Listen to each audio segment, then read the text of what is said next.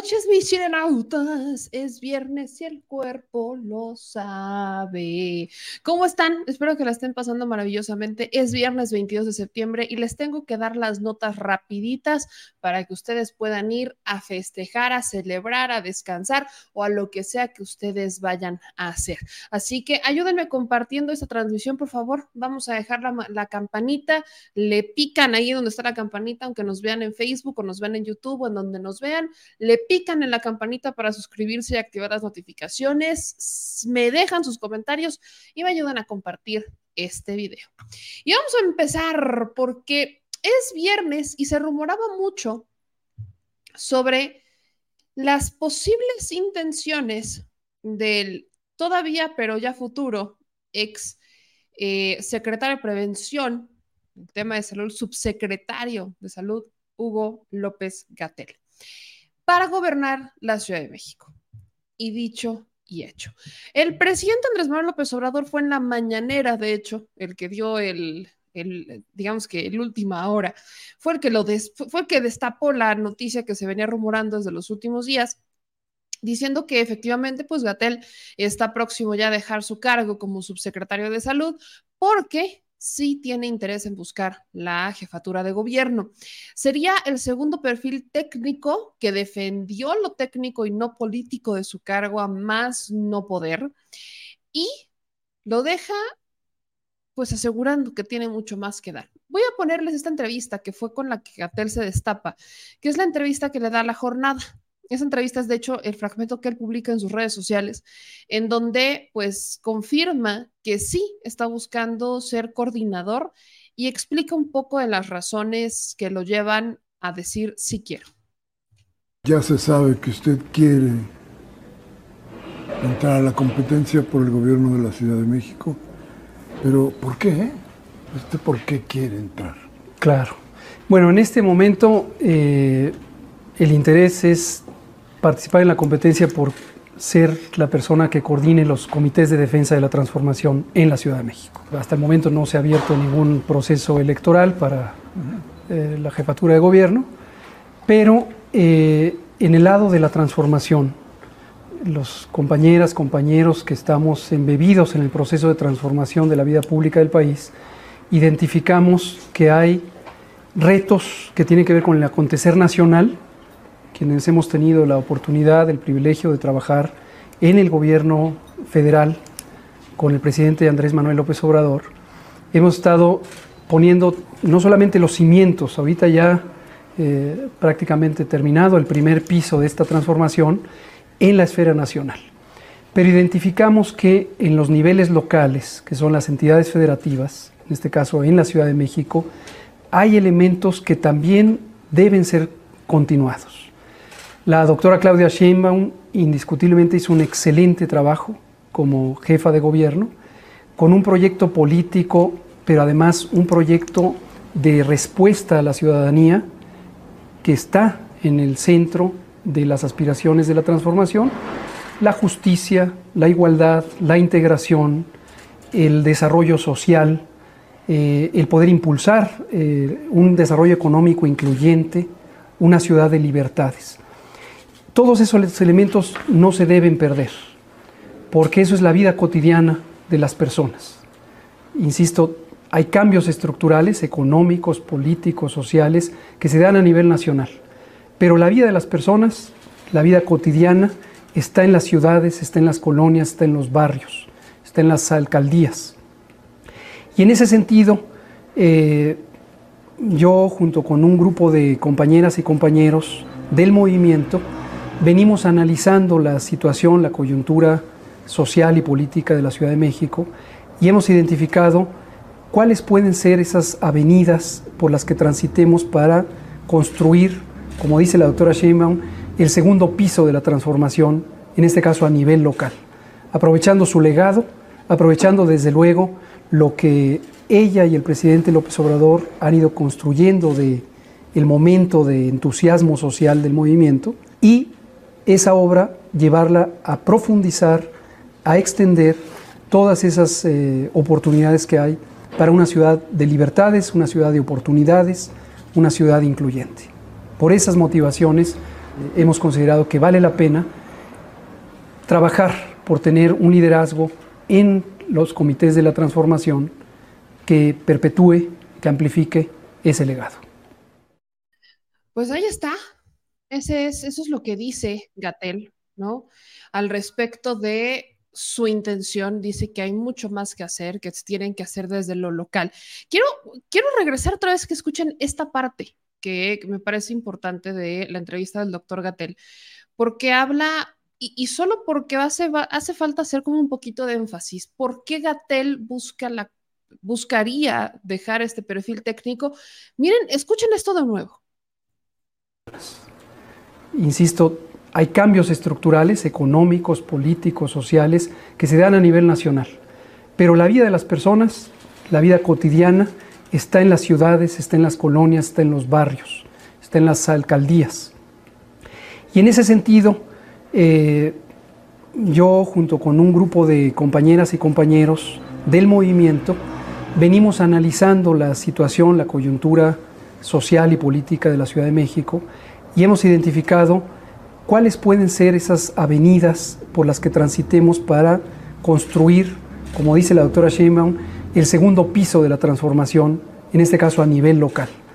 Ahí está, ¿no? Dice Gatel que eh, se reunieron en un grupo. De personas y empezaron a ver qué se podía hacer para trazar el camino de la transformación ahora desde lo local, casa por casa, eh, comunidad por comunidad, para ir al siguiente paso de lo que sería la transformación, ¿no? Es lo que menciona el doctor Hugo López Gatel, la transformación de México. Y miren, dentro de esto, creo que a mí me parece todavía más interesante dejar eh, un punto importante, porque si bien o mal, no voy a hablar en este momento de mi opinión respecto a eso, lo voy a decir más adelante. Gatel es un perfil que defendió a capa y espada su espíritu técnico. En más de una ocasión, Gatel en las mañaneras eh, o en las vespertinas decía que eso era un tema político, que la política no se debía mezclar con el tema sanitario. O sea, sobre todo en el contexto pandemia, Gatel defendía que no era un político. Pero Gatel después de ya que la pandemia se relaja y demás, lo hemos visto muy activo en el Instituto Nacional de Formación Política, por ejemplo.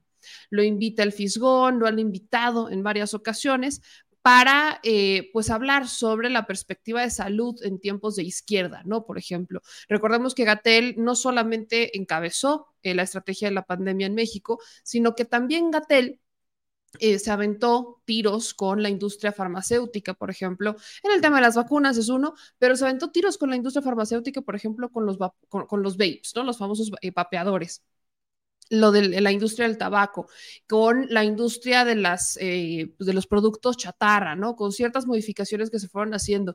Y a Gatel se le han ido encima en más de una ocasión por justamente defender ese perfil técnico, pero por no coincidir con políticas de salud implementadas en administraciones pasadas. De hecho, a Gatel le han o sea, se le han metido denuncias que sí porque asesino, que sí por, o sea, en temas hasta incluso irracionales, ¿no? Se murió una persona por COVID y entonces Gatel es el culpable por, porque alguien pensó que Gatel hizo mal trabajo y creyeron que ese era el tema. Entonces, Gatel está enfrentando eh, una comunicación y creo que, vaya, eh, Gatel era es muy bueno para desmentir, pero a veces a los perfiles técnicos, ¿qué es lo que pasa? Los perfiles técnicos a veces es complicado que se entiendan o que se expliquen en el grueso de la población. No estoy diciendo imposible, pero muchas veces vimos a un Gatel tener dificultades con la comunicación por el uso de estos medios de comunicación para atacar al gobierno y por buscar el más mínimo pretexto para decir, ¿sabes qué? Acaba de decir algo Gatel que podemos utilizar y entonces agárrate y ahí te voy.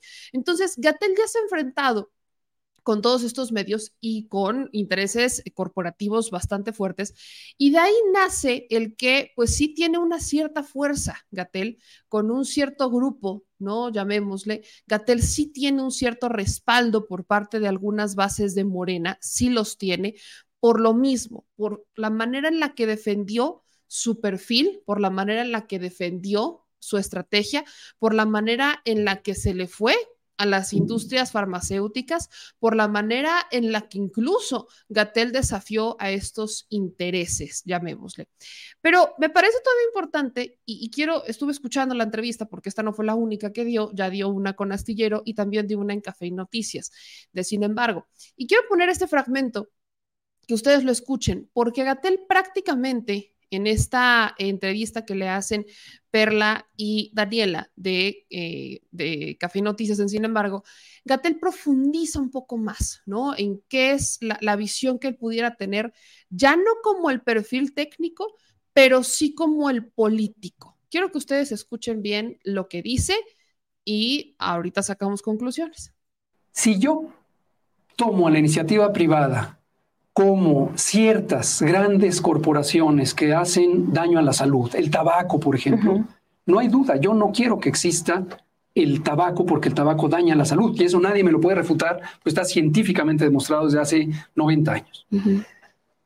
Pero eso no quiere decir que yo sea enemigo de un campesino que cosecha tabaco o cultiva tabaco. Que sea yo enemigo de la persona que tiene una tiendita y entonces tiene que vender distintos productos y resulta que uno de ellos es tabaco. Uh -huh. Yo no soy enemigo de toda esa gente. No soy enemigo, por ejemplo, de quienes venden ciertos otros productos como son la comida y la bebida chatarra y que ese es su medio de subsistencia uh -huh. en una tiendita, en una cadena de distribución.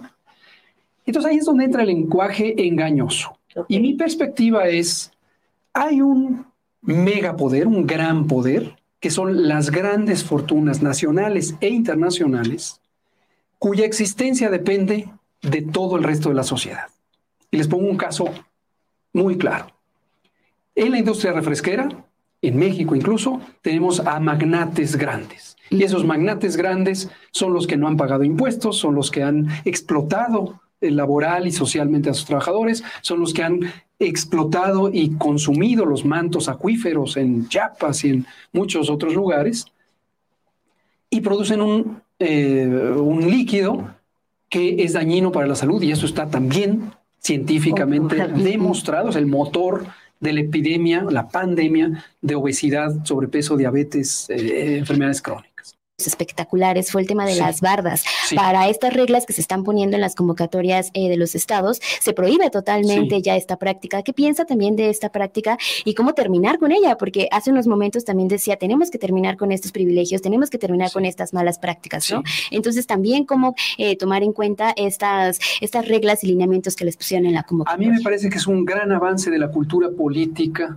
eh, no solamente de los partidos y de la estructura electoral formal, sino de la sociedad.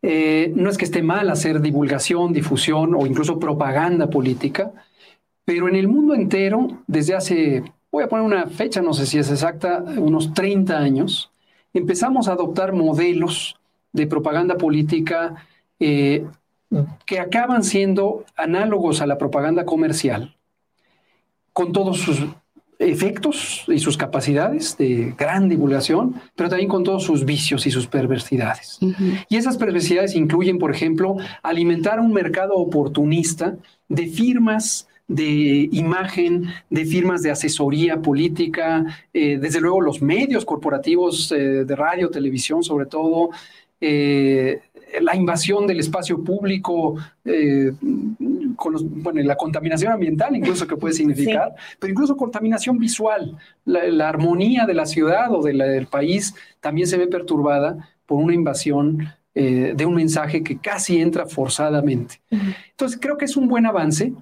Ayuda también a limpiar el proceso en el sentido de que lo que interesa es llegar al pueblo, no llegar a un comprador por eso no puede ser análogo, no debe ser análogo a la mecánica de la publicidad comercial. ¿no? Entonces yo creo que fue un acierto del, Comité Político Nacional de Morena y del Comité Ejecutivo, perdón, del Consejo Político y del Comité Ejecutivo, eh, haber tomado esa decisión y ponerlo explícito en la convocatoria y desde luego que lo vamos a respetar. Porque ya hemos visto bardas de Es Harfuch, portadas de es, la, la, la, es clara. Ya. Vamos a tener algo del doctor sí. Hugo López Gatel. Eh, nosotros pensamos, nosotros y nosotras, el colectivo que hemos estado trabajando por esta, esta uh, propuesta es, nos gusta la sobriedad porque nos gusta la sinceridad. Eh, esto lo remonto también a la propia experiencia vivencial de la comunicación de riesgos durante la pandemia. La comunicación de riesgos es un área técnica de la salud pública que tiene sus eh, procesos, tiene sus métodos. ¿Qué va a pasar con eso? Gracias también por esa reflexión y pregunta. Eh, me voy a lo vivencial. Ayer en la noche tuve una conversación eh, más o menos corta con una familiar que tiene un pensamiento hoy de crítica al gobierno, en nuestro gobierno. Eh, aunque tiene un origen y una tradición de pensamiento eh, más centrada hacia la izquierda, hacia la democracia, hacia las perspectivas progresistas. Eh, tuvimos una suerte de desencuentro, no agresivo ni mucho menos, pero justo hablábamos de eso. ¿Cuál es la percepción pública sobre el gobierno, sobre la transformación, sobre sus personajes centrales, el presidente, Claudia, yo mismo y otras compañeras y compañeros? ¿Y cuál es el origen de esa perspectiva? Eh, hace unos minutos le acabo de escribir precisamente para continuar en un ánimo totalmente respetuoso y abierto esa conversación. Pero ¿por qué lo menciono? Porque es una anécdota real, verificable. Y a lo que me lleva es al pensamiento de la sociedad que vive un trauma eh, por una situación, una guerra, una pandemia o una devastación eh, ambiental, cualquier razón. Es una sociedad dolida.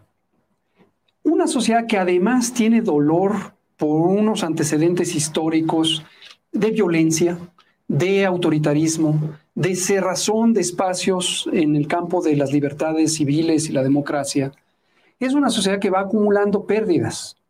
Una sociedad polarizada por su realidad, no por el discurso político, por su realidad, que es una realidad de enormes desigualdades, los datos están ahí y no son datos, ahora sí que otros datos, son los datos del Banco Mundial, del Banco Interamericano de Desarrollo, de la OCDE. La mitad de la población mexicana ha vivido en condiciones de pobreza durante mucho tiempo, la mitad. En la Ciudad de México es un poquito menos. Pues ahí tienen un poco lo que dijo Gatel en esta entrevista, porque hoy dio, o sea, la, primera, el primer video al que va fue con la jornada, ahí se destapa, de la jornada va con las chicas de Café y Noticias y de, eh, de Café y Noticias con Perla y con Daniela, va con Astillero. Y obviamente eh, les pongo estas, eh, les estoy poniendo estos tres fragmentos para entender por qué Gatel, y no sin eh, dejar claro que también nosotros vamos a buscar a Gatel para poder platicar con él, porque Gatel dice que él le entra a esto porque en un grupo de personas, un grupo cercano a él, decidieron que tenían que hacer algo más que no podían quedarse solamente eh, de brazos cruzados o esperando a que el proceso nacional llevara y siguiera todo lo demás sin que ellos se involucraran. Y hablando particularmente de él, pero también de un grupo que respalda al doctor Gatel, se entiende que lo respaldan desde Morena, todavía no, no vemos quién, digamos, eh, digamos que perfiles políticos o logísticos de Morena pudieran respaldarlo, pero se entiende que hay un grupo de personas respaldando a Gatel para que busque la jefatura de gobierno en la Ciudad de México. Y la pregunta que él tiene que responder es por qué dejar ese perfil técnico y convertirse en ese perfil político. Insisto, no estoy diciendo, así como en su momento, y lo digo honestamente, no porque Harfush sea policía, quiere decir que no puede con la jefatura de gobierno, no, pero tanto Harfush como él, a diferencia de Clara, evidentemente, defendieron su perfil técnico, defendieron su postura, defendieron, defendieron lo que son, defendieron su, su preparación, su experiencia para justificar, para responder, para desmentir. Y ahora se quitan ese saco en el caso de, de se quita el uniforme de policía y en el caso de Gatel se quita la bata y dice, pues vamos a entrarle porque es el siguiente eh, paso. Insisto, lo que sí también es una diferencia, por ejemplo, entre Harfush y el que son los dos perfiles técnicos que buscan eh, dirigir la Ciudad de México por Morena, es que sí es, o sea, quien sí ha estado mucho más involucrado en el partido es Gatel. Harfush tiene meses que eh, empezó a militar en Morena, que se registró formalmente para militar en Morena y con una clara intención de, eh, competir. Gatel ya tenía o venía trabajando en los últimos meses, mucho más, eh, un periodo más, ya casi de un año, que se le vio trabajar muy activamente con Morena, sobre todo en el Instituto de Formación Política. Vamos a escuchar ahora la entrevista que da con Julio Astillero, un fragmentito también de la entrevista que le hizo Julio Astillero respecto a por qué tomar esta decisión, por qué, insisto, dejar la bata y decir, vamos a entrarle al perfil político, que sobre todo en un tema de salud es tan importante, pero que pues esta parte técnica con la parte eh, sanitaria y la experiencia, pues vamos a ver qué dice y cuál es su visión de la Ciudad de México al menos. Y eso me llevó a compenetrarme con prácticamente todos los aspectos, no solo de la administración pública, federal o estatales, sino de la vida pública, la economía, las, eh, las fronteras, el turismo, la educación, eh, la cultura, eh, el medio ambiente y desde luego la salud y prácticamente cualquier aspecto. Quiero ser muy claro, no estoy diciendo que yo goberné el país, mucho estaría lejísimos de eso, pero a mí me tocó conocer, involucrarme, dialogar con todas las secretarias y secretarios, con los 32 gobernadores o la jefa de gobierno y los 31 gobernadores, y en ese sentido me dio una luz clarísima de cuál es el ejercicio de gobierno. No lo he puesto en práctica nunca. En el ámbito sanitario, Hugo, solamente. Más allá del ámbito, sanitario. ¿En es qué? es más allá. Esto es lo que es súper interesante. A ver, dime un ejemplo de en qué eh, ejerciste una función o visión de gobierno. Cerrar o no las fronteras de México. Eso Fue un criterio médico. Fue un criterio científico. ¿Mande? Fue un criterio científico. Eh, aquí es donde viene lo interesante de la salud pública. La salud pública, que es mi profesión eh, a nivel de posgrado, es algo que va mucho más allá de la salud, porque toda la vida de la sociedad, todo el bienestar de la sociedad, toda la capacidad de permanencia de la sociedad está ligada a la salud. En este ejemplo que te estoy diciendo, es uno de, podría dar muchísimos, eh, cerrar las fronteras, por ejemplo, es producto de un eh, planteamiento que no es científico, no es técnico y no emana de la salud. Cerrar fronteras como mecanismo de aspirar a controlar la propagación de agentes infecciosos tiene pues un origen médico. económico Sí, pero es un tema médico. No es un tema médico, es un tema político, diplomático, comercial. Eh, Provisional, efímero, efímero. Bueno, efímero porque es un eh, momento concreto de... Cuando termina la emergencia médica. Así es, así es. Pero no es una emergencia lo predominante es lo médico. Me interesa mucho que no, eh, no ubiques a la salud como medicina. La, bueno, tampoco una pandemia no, se, no se trabaja, no se enfrenta con medicamentos y hospitales solamente, son fundamentales, pero las e, epidemias se enfrentan en las comunidades. Sí. Otro ejemplo. Estamos hablando de la Ciudad de México. Estamos hablando de política global. De ah, política con muchos factores. Bueno. Hace rato pregunto, ¿cuál es la experiencia que tienes en eso, Hugo? Con mucho gusto. Hace rato, te lo platico, en una entrevista con otros colegas periodistas, hablábamos exactamente de eso.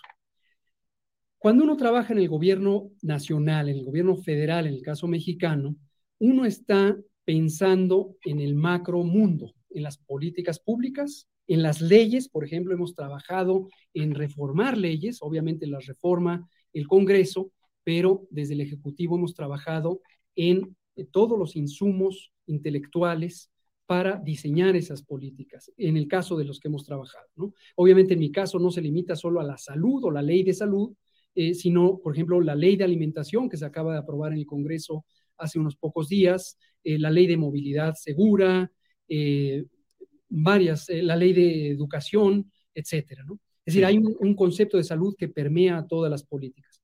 Pero regresando a tu planteamiento, esto es macro, estas son las grandes políticas. Cuando se piensa en un territorio concreto, en este caso la Ciudad de México, las políticas tienen que aterrizarse a la vida real de las personas de carne y hueso el acceso a los alimentos, el transporte, la seguridad, el acceso a los servicios educativos, eh, de salud, culturales, el acceso a parques y recreación, eh, etcétera, etcétera. Entonces, sí, efectivamente se necesita una conversión intelectual, mental eh, y también ya de formulación de respuestas concretas que tome en cuenta cuáles son los puntos clave para que la población viva en mejores condiciones. Claro. Hugo, te regresemos a lo político. ¿Cómo te defines? ¿Cuál es tu ideología? ¿Eres de izquierda?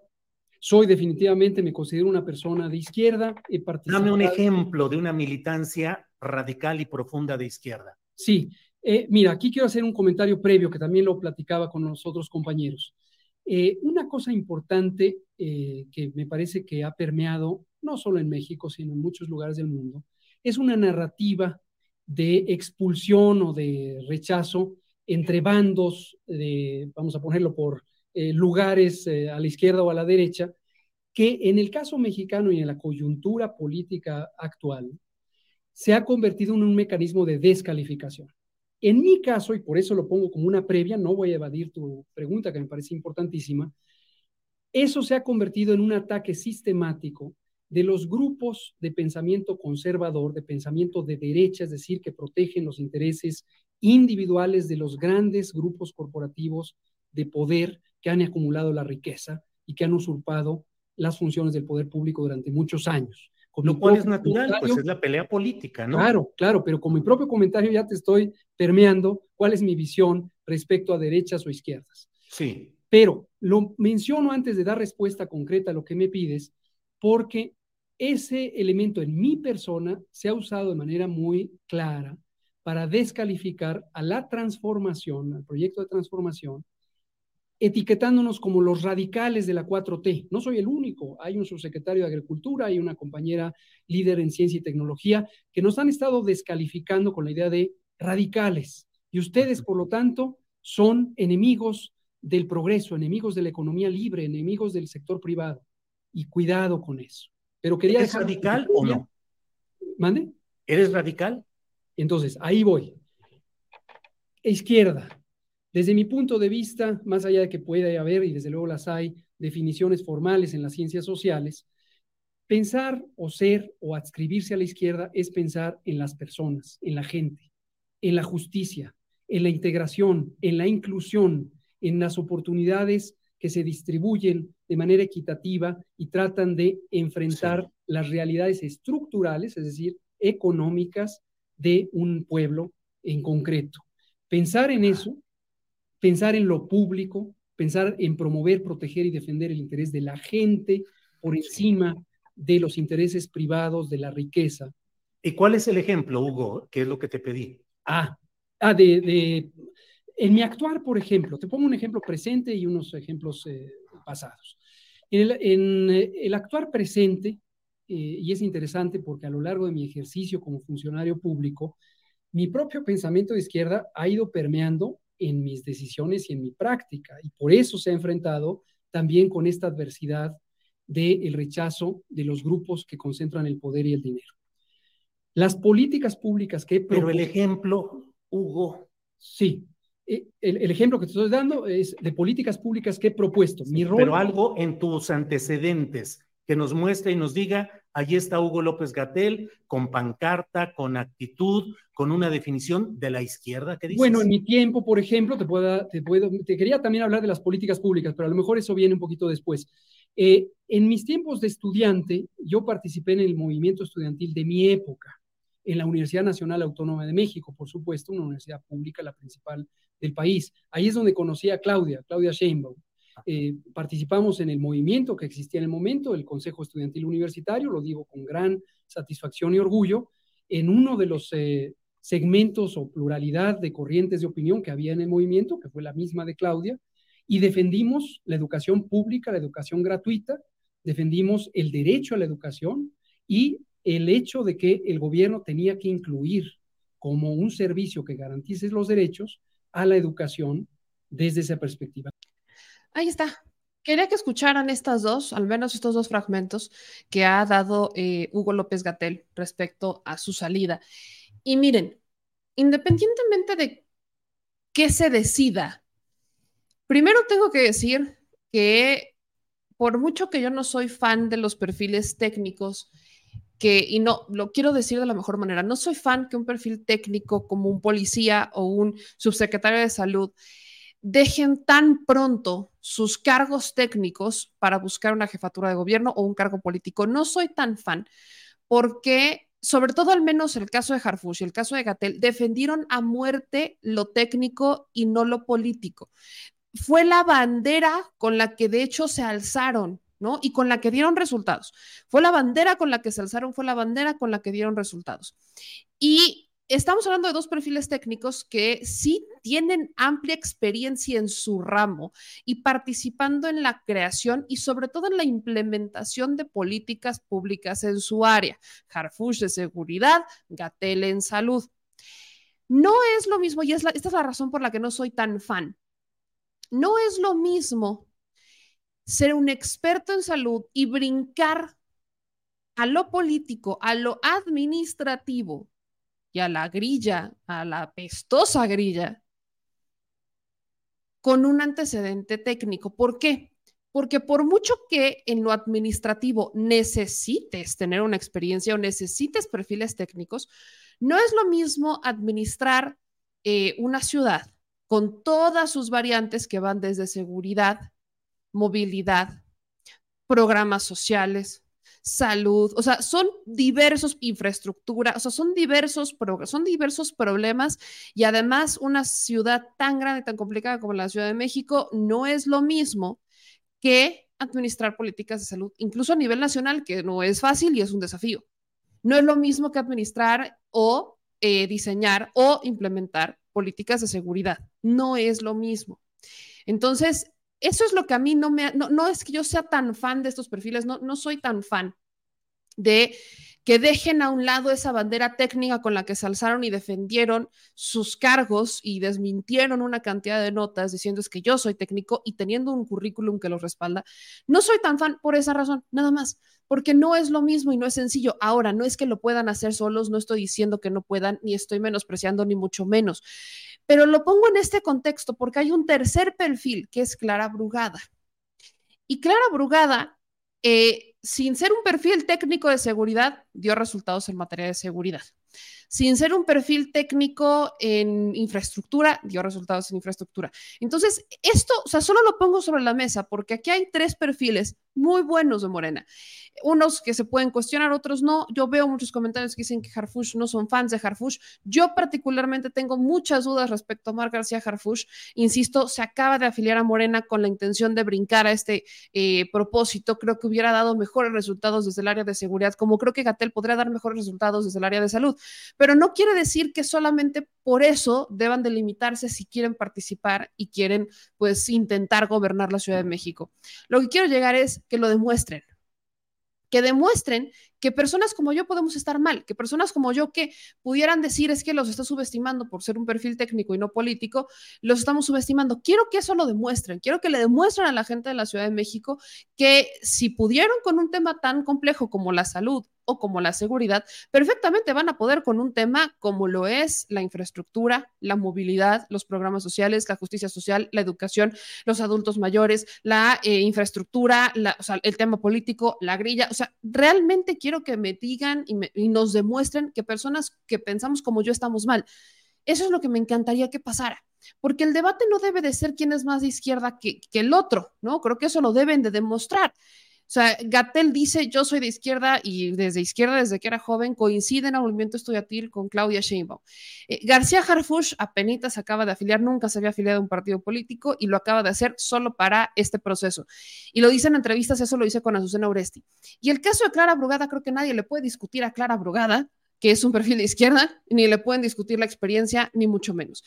Independientemente del rumbo que decidan en la Ciudad de México, entre estos tres hay un mejor tiro que entre los del frente. Usted me va a disculpar. Independientemente de las dudas que uno pueda tener, de las críticas que uno pueda tener hacia Harfush o las dudas que se pudieran tener a cualquiera de los tres, hay un mejor tiro entre estos tres, que son del mismo movimiento o que buscan disputarse la candidatura por el mismo movimiento que entre los del frente. O sea, entre los del frente para Ciudad de México está Taboada, Lía Limón, está este eh, ¿cómo se llama? La senadora Kelena López Rabadán, está Sandra Cuevas y, está Rubalcaba. Está aburrido. O sea, eso es a lo que quiero llegar. Al menos entre estos tres que son del movimiento, está, está intenso, está cardíaco. Son tres perfiles que tienen lo suyo y que cada uno tienes, tienen carnita. Ya me gustaría a mí ver un, una, una candidatura así, pero con tres perfiles de diferentes partidos, con diferentes ideologías, qué sabroso.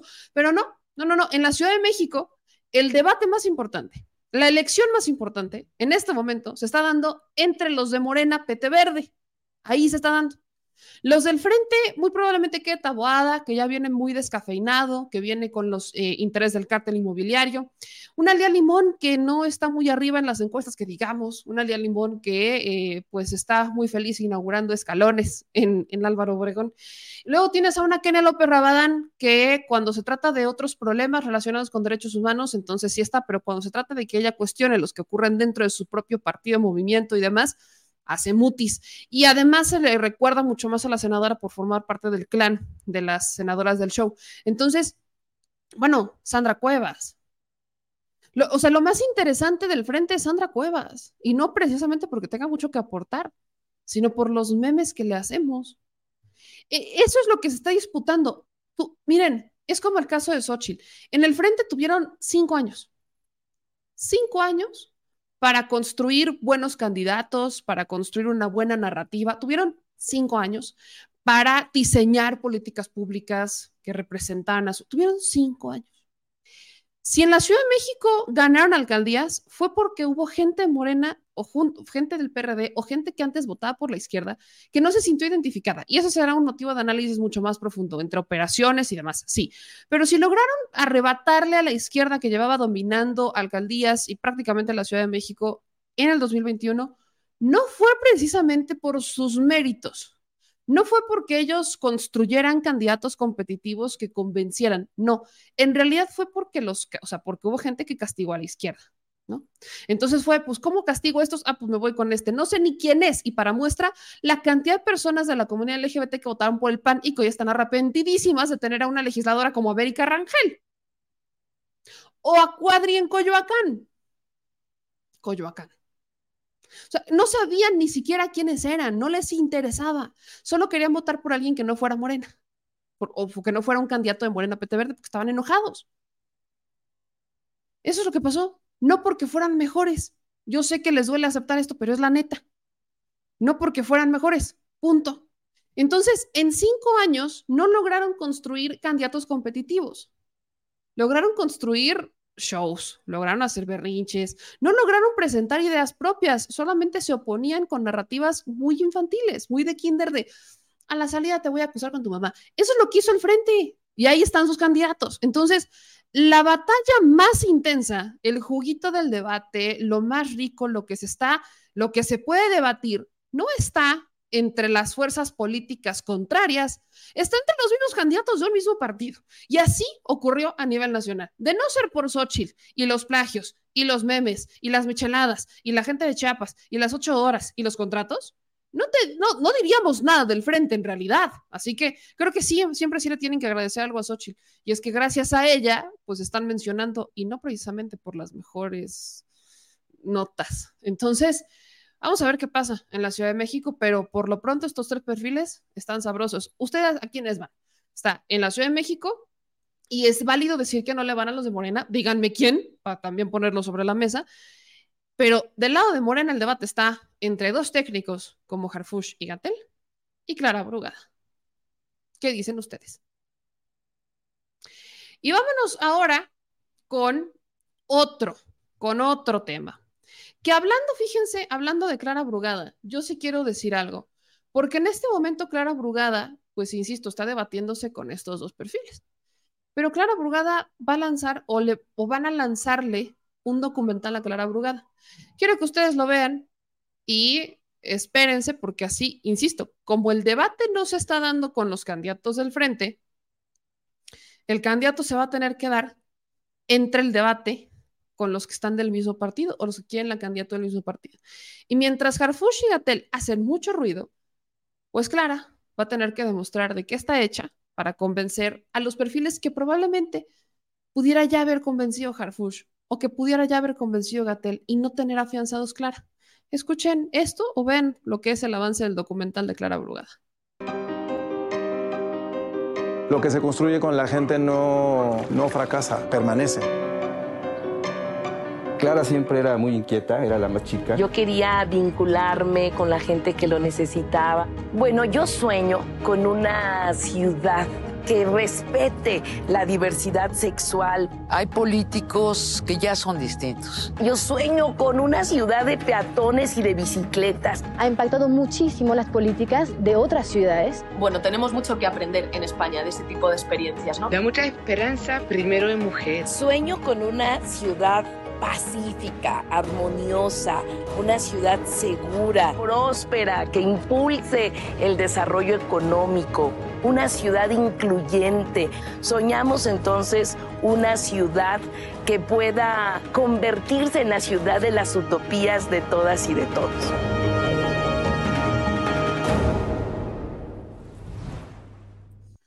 Pues es un documental de Mario Mandujano, así que vamos a ver qué es lo que pasa con la Ciudad de México. Voy a leer algunos de sus comentarios. Dicen por aquí, Alina Arbizu, la Iztapalapa está toda iluminada. Dice aquí en otros comentarios, vamos a ver. Dice Antonio Gatel, sí. Alejandro Laureano es política, es de izquierda, tiene experiencia, es Clara Brugada. Ana María Vázquez, me gusta mucho la terna, filosa, fuerte, pero mi voto es para Clara. Aquí en otros comentarios dicen Beto Medina, pero ¿por qué no siguen en lo que saben hacer? Gatel puede seguir en la Secretaría de Salud al igual que Harfush en la Secretaría de Seguridad, pero bueno, ya cualquiera puede hacer zapatos. Dice aquí Lucía Valenzuela, lo merece más el doctor Gatel, Harfush puede bien esperar un poco más, está joven, y que nos demuestre que puede. Por acá también decían en sus comentarios. ¿Usted por quién jala? Dice Luz Águila, en Jalisco también soñamos. Híjole, Dice Cicel, claro, transformó, tiene que. Eh, en Iztapalapa hizo mucho clara, dice Andrea, los tres son buenos, mejores que los de la oposición. Eso que ni qué. Pero vamos con más información para que mientras ustedes vayan decidiendo qué onda y dónde se va poniendo el debate. Porque hablando de cómo se están poniendo los debates y que particularmente es en la izquierda o es en Morena donde está dando el debate y no necesariamente con la oposición, cosa que no debería de estarse dando tanto, pero qué bueno. Hablemos ahora sobre Marcelo Ebrard. Recuerden que Marcelo ya venía eh, pues advirtiendo que si no le hacían caso en Morena con sus quejas, pues entonces sí le iba a agarrar sus cosas y se iba a ver qué hacía. Mario Delgado ha insistido en sus ruedas de prensa que no hay ruptura, que todo está muy bien, que hay un puente que se construyó. Eh, Noroña en algún momento daba a conocer que sí se han tendido puentes con Marcelo, ahora que él es el vocero de Claudia Sheinbaum y demás. Pero Marcelo no se va a conformar con una senaduría y eso lo dijo desde el día uno que presentó sus quejas y hoy lo vuelve a repetir. Desde un evento en Tlaxcala, mientras Marcelo ya empezó a recorrer también el país, porque insisto, la historia parece que no, pero se repite y me dan vibras tipo Camacho Solís y así como vibes muy raras.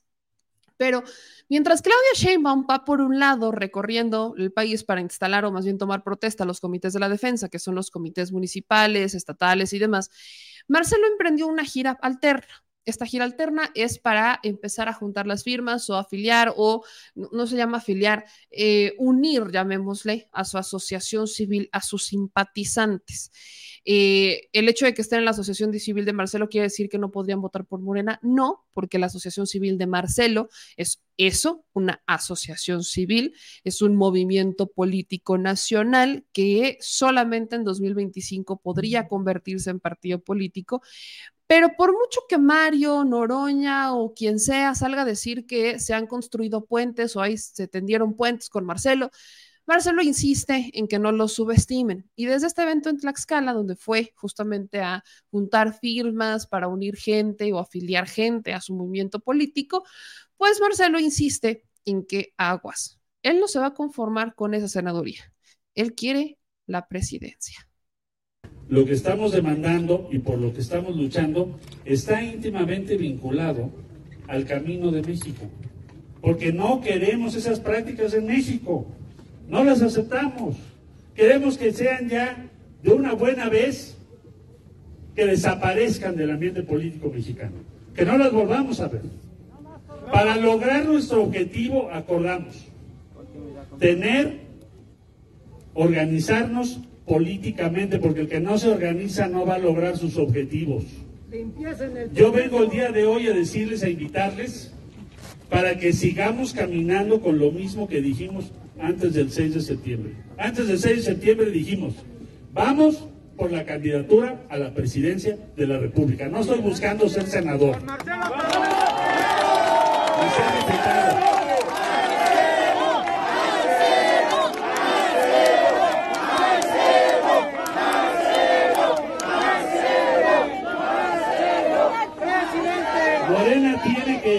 Que responder y corregir.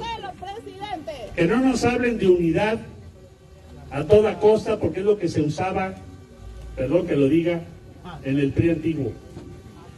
La unidad y la disciplina están por encima de las convicciones, decían entonces. Algunos de los que aquí estamos, y muchas y muchos de ustedes, lucharon contra eso. La unidad se da, claro que es importante mantener la unidad. Si nosotros no quisiéramos mantener la unidad, no estaríamos hoy esperando la respuesta de Morena, estaríamos fuera haciendo campaña, hoy. Pero no vamos a aceptar que la propuesta sea guarden silencio, les damos unos cargos y se callan la boca. Yo jamás voy a hacer eso porque los traiciono ustedes. Ahí está Marcelo, dice que no los van a callar. Marcelo tiene razón cuando dice que efectivamente en el PRI en el PRI se decía, te callas y la unidad ante todo y ahora cierre en filas. El famoso cierre en filas es lo que se decía en el PRI, o creo que todavía se dice.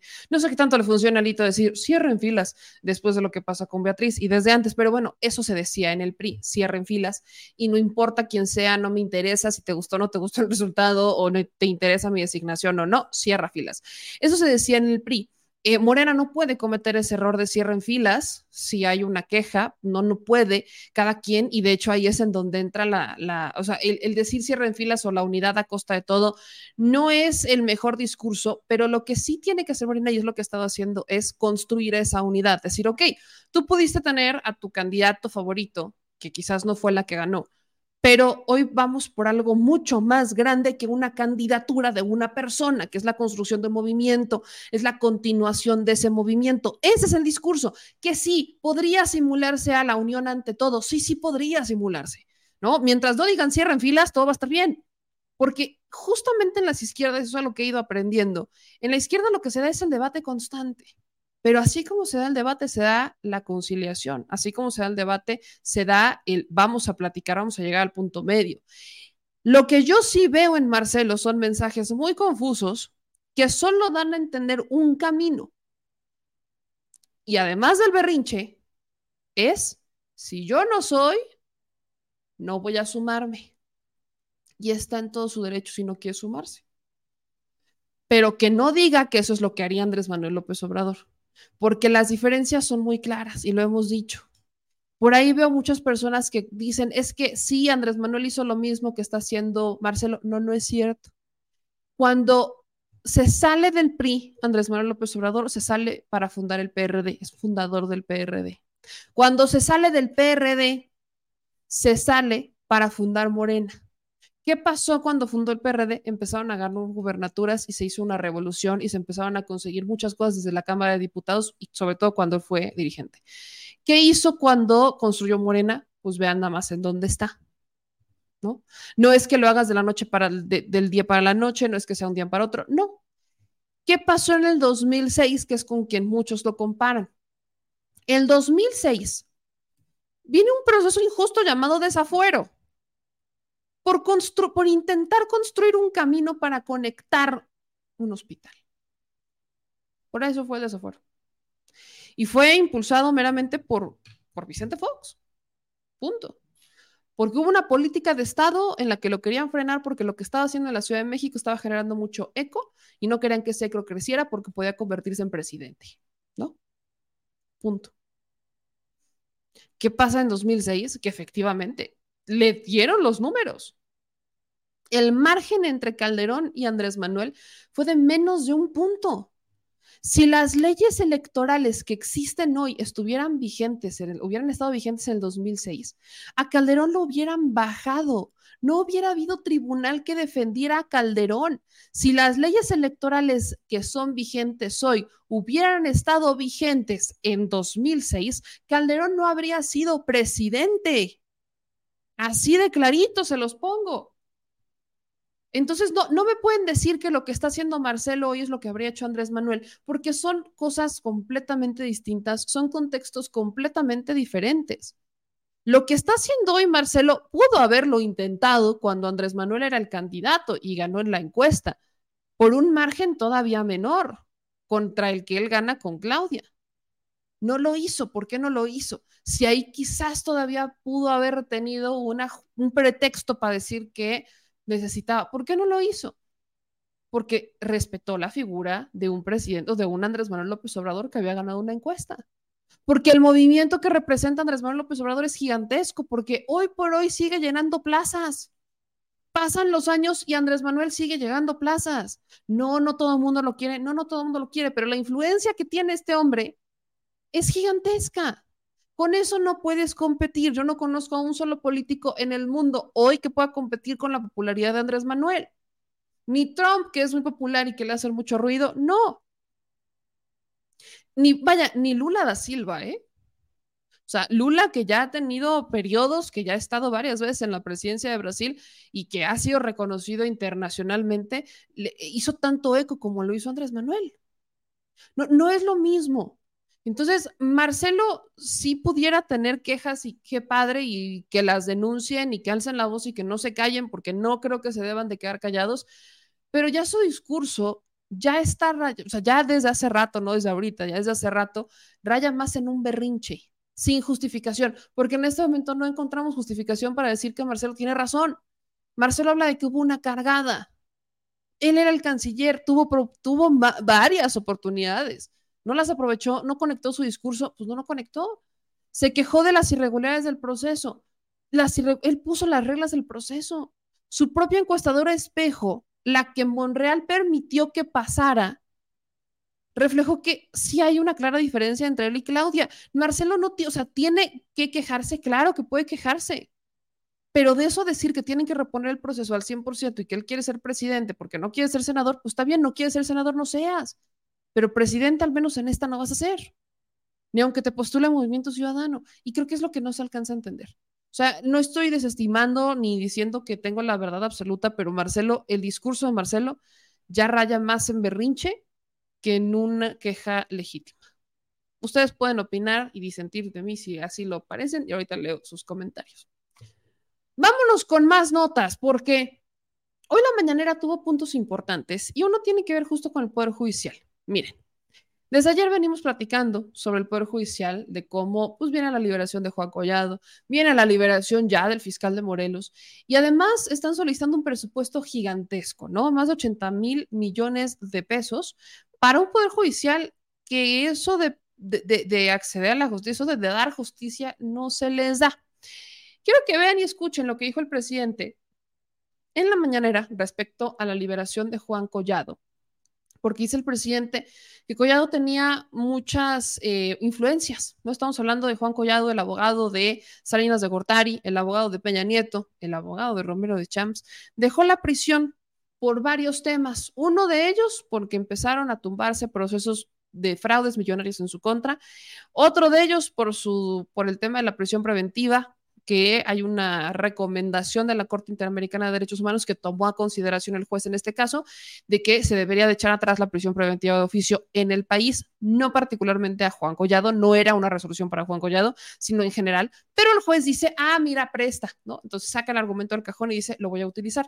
¿Y cuál fue el otro argumento? Pues que está malito Juan Collado y que puede llevar el proceso en libertad con un grillete y dejando un milloncito de pesos en garantía pero pues nada más. Y obviamente pagando el grillete también, ¿no? Porque todo lo tienen que pagar ellos. Pero eso sí, puede recorrer todo el país sin mayor problema, de frontera a frontera. ¡Viva México! Señor Collado, este, pues eh, posiblemente es lo mismo. Es que el abogado Collado era muy influyente.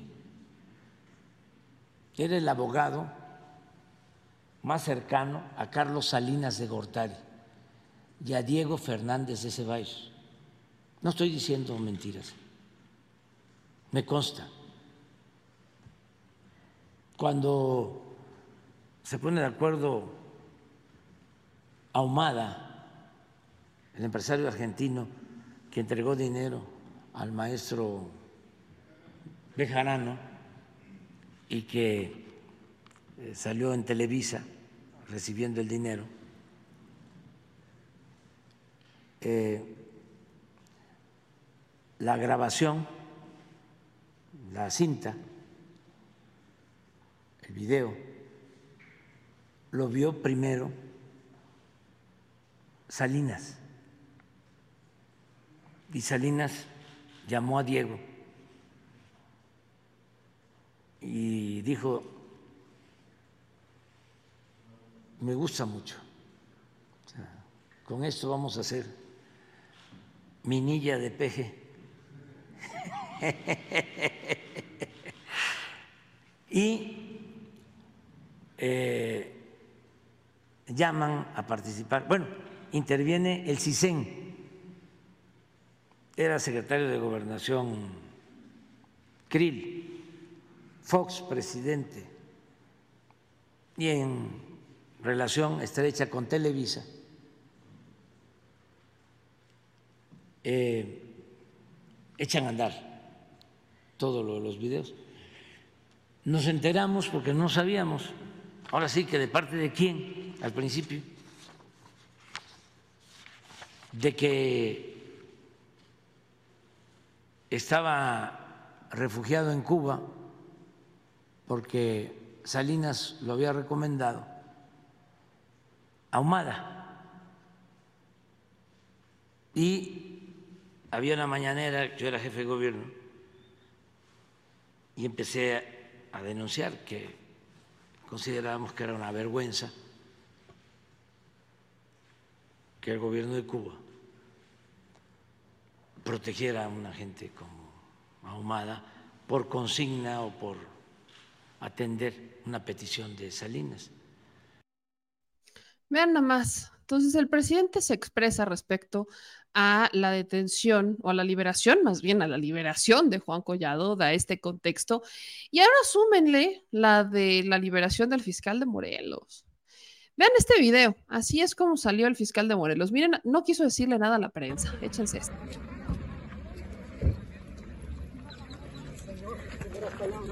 Fiscal. sus primeras palabras. ¿Quién nos puede comentar de que salió libre?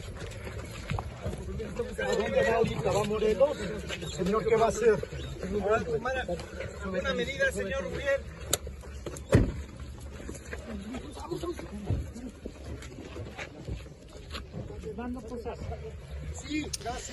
Cuatro amparos. Bueno, cuatro amparos eh, acreditados por un juez, cuatro órdenes de liberación tuvieron que pasar para que sacaran a un fiscal de la cárcel, de, de la cárcel del Estado de México en el altiplano. Y lo sacaron. Ya está libre. Ya se fue. Voló. No quiere decir que el proceso haya concluido, ¿eh? porque el, va, fiscal de Morelos va a tener que seguir con su proceso, pero en libertad. Estamos hablando de un impartido de justicia que eh, participó en la obstaculización de un feminicidio, el de Ariadna Fernanda. Esa es la justicia que tenemos en el país. Y luego se enojan personas como, por ejemplo, Pascal Altán del Río, porque el presidente no invitó a los ministros de la Suprema Corte a, o en este caso, no es a todos los ministros, solo es a la ministra presidenta. Se enojó porque no invitó a la ministra Piña al grito de independencia, ni a las celebraciones en el marco del grito de independencia. Si fuera por millones de mexicanos, ya hubiéramos corrido a la ministra Piña. No solamente la hubiéramos desinvitado de un evento, sino que la hubiéramos corrido.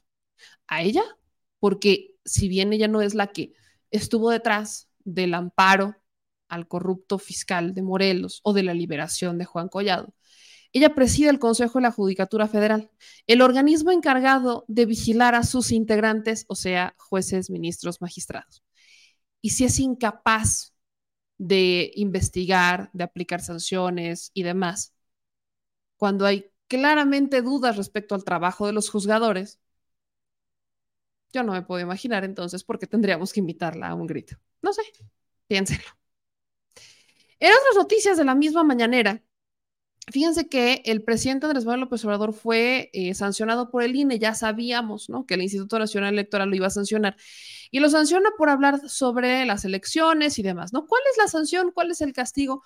Pues que el presidente va a tener que poner un anuncio en todas las eh, mañaneras, un, ya saben, como un, se le llama disclaimer, una, pues una, un deslinde, es un deslinde, en donde aclara que el video, como si fuera programa, ya saben, de un alto contenido eh, como para personas que son mayores de 18 años, ¿no?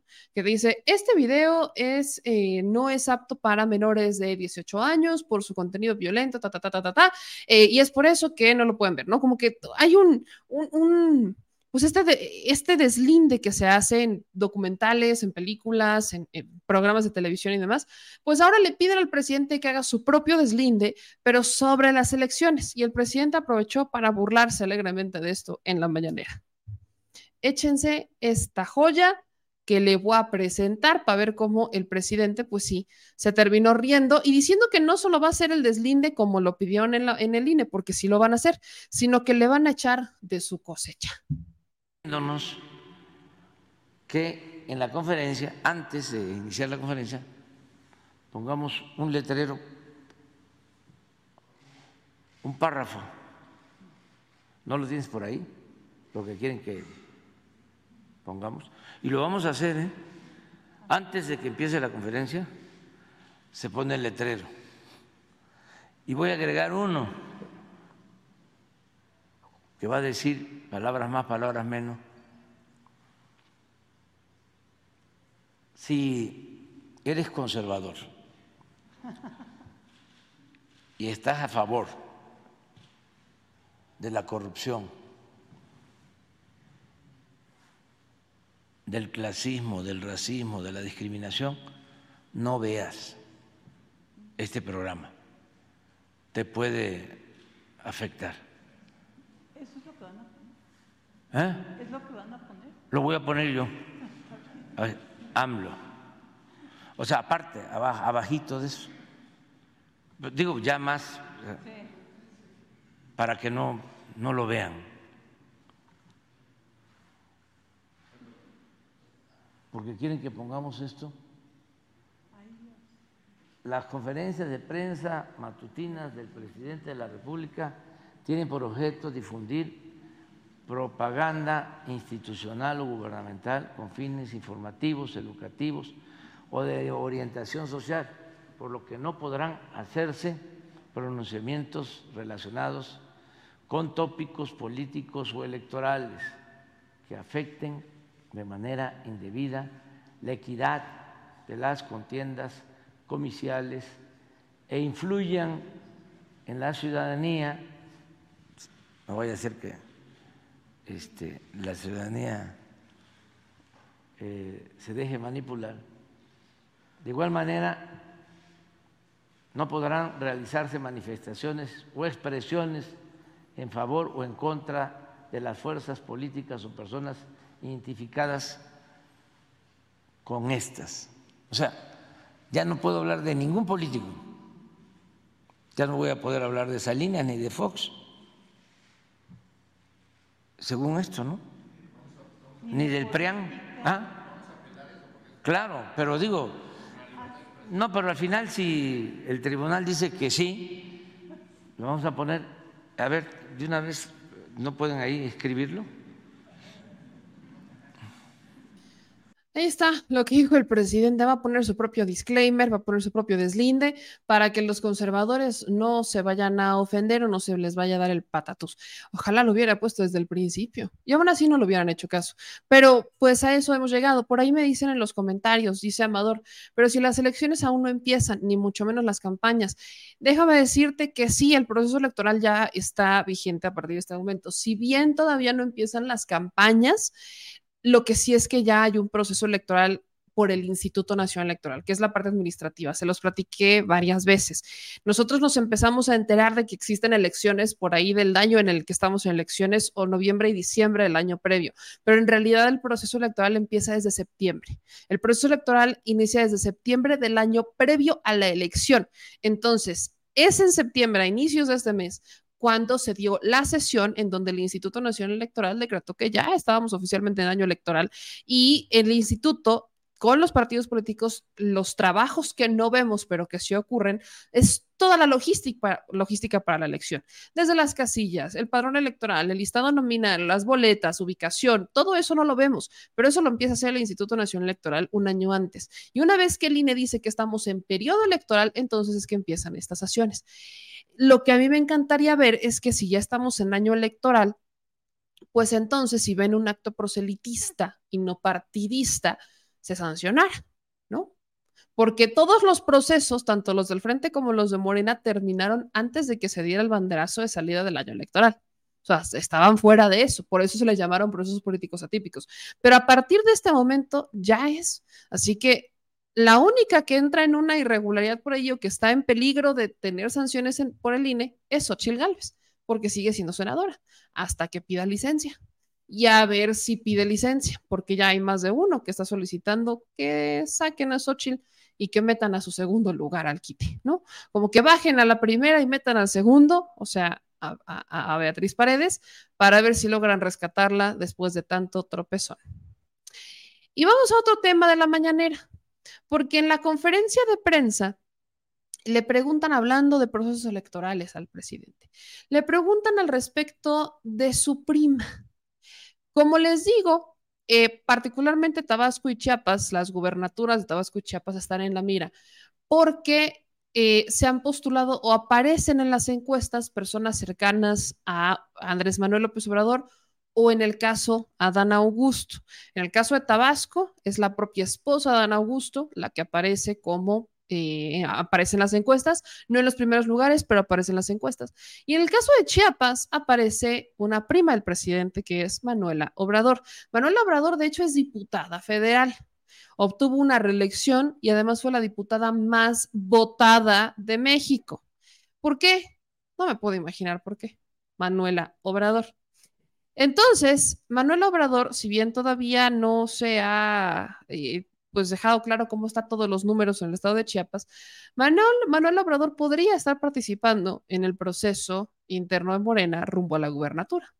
Y el presidente tiene algo que decir al respecto y es que no le encanta. es de Manuelita Obrador? Sí, sí, tengo opinión. De que no debe de participar. O sea, sí, o sea, para que no me lo pregunte, porque me van a multar, pero este, ese es un asunto. O sea, yo no quiero que eh, se establezca eh, la o se restablezca la mala costumbre del amiguismo, del influyentismo, del nepotismo, de todas esas lacras de la política.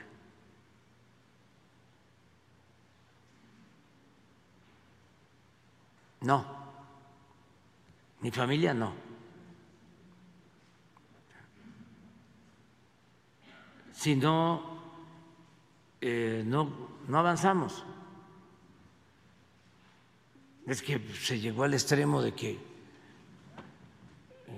querían poner a sus esposas de gobernadoras o las esposas querían poner a sus esposos para hablar con equidad de gobernadores o de presidentes municipales incluso de presidentes de la República. Eso no se puede permitir. Yo tengo que agradecerle a mi esposa, compañera Beatriz, que decidió no ser primera dama. Y lo ha cumplido. Y no es eh, abandonar eh, el apoyo al movimiento al que cree, en el que cree, o, ayudar, o dejar de ayudarme, no. Ahí está. El presidente, pues también reveló que habló con ella, ¿no? Que sí le mandó a decir que, que no que cuando una vez Zoe dice que no va a buscar la gubernatura de Chiapas y ya empieza a aparecer en las, este, pues en las encuestas, que él sí le mandó a decir que por favor se desistiera del tema. Y aunque Manuela sonaba mucho, pues Manuela se echó para atrás. Entonces Manuela Obrador, eh, pues sí estaba sonando muchísimo para ser candidata a la gubernatura de Chiapas y siempre no, a raíz de lo que pide el presidente Andrés Manuel López Obrador. Eso no quiere decir que va a dejar de participar en la vida política, porque, insisto, actualmente es diputada federal y está participando en la coordinación de eh, pues estas giras y activamente en el trabajo de Morena en el estado de Chiapas. Vámonos a otra, ay, mi gente chula, vámonos a otra nota el día de hoy, porque usted tiene que saber que estallaron protestas en contra de Ricardo Salinas Pliego. Estas protestas estallaron la tarde de este viernes 22 de septiembre porque un grupo de mujeres, entre ellas algunas legisladoras locales de Morena en la Ciudad de México, salieron a manifestarse a las afueras de TV Azteca, exigiendo que Salinas Pliego le baje a su canallés por así llamarlo elegantemente, en este viernes y pues se, disculpe con Citlali Hernández. Vean cómo se pusieron las protestas. Salinas Pliego y colocamos algunos tendederos del odio para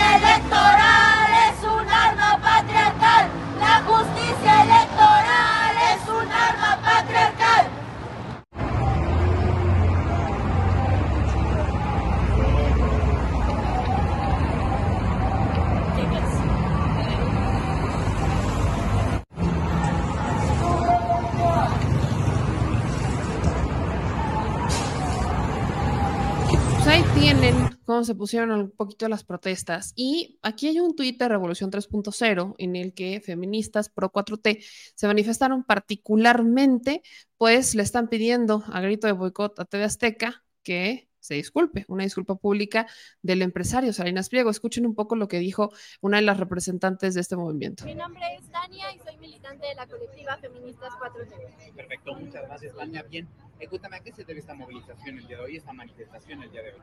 Lo que pasa es que hace aproximadamente una semana el Tribunal Electoral del Poder Judicial de la Federación revocó las, eh, las medidas eh, en contra de Ricardo Salinas Pliego, que ya había mandatado antes el Instituto Nacional Electoral, simplemente para que cesaran, cesaran los discursos de odio y los mensajes violentos en contra de la senadora y, secretaria general de Morena, Cislali Hernández. Eh, esto, pues previamente, viene de toda una serie de mensajes de odio y mensajes violentos en su contra desde hace ya muchos meses que además lo único que provocó fue que se replicara este odio entre los seguidores de Ricardo eh, Salinas Pliego.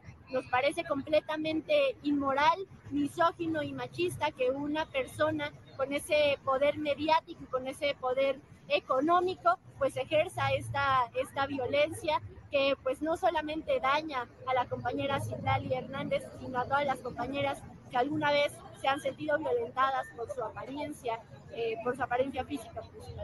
¿Cuál es la petición directamente hacia Ricardo Salinas Pliego, por favor? Exigimos que se disculpe eh, públicamente y que cese a su, a su odio y a su violencia. Eso es todo lo que pedimos. Ahí está. ¿Cuál fue la respuesta de Salinas? Nada que no nos pudiéramos imaginar. Salinas Pliego en sus cuentas de redes sociales dice, hubiera salido a la manifestación, ¿no? En mi contra por maltrato animal, fueron bien poquitas personas.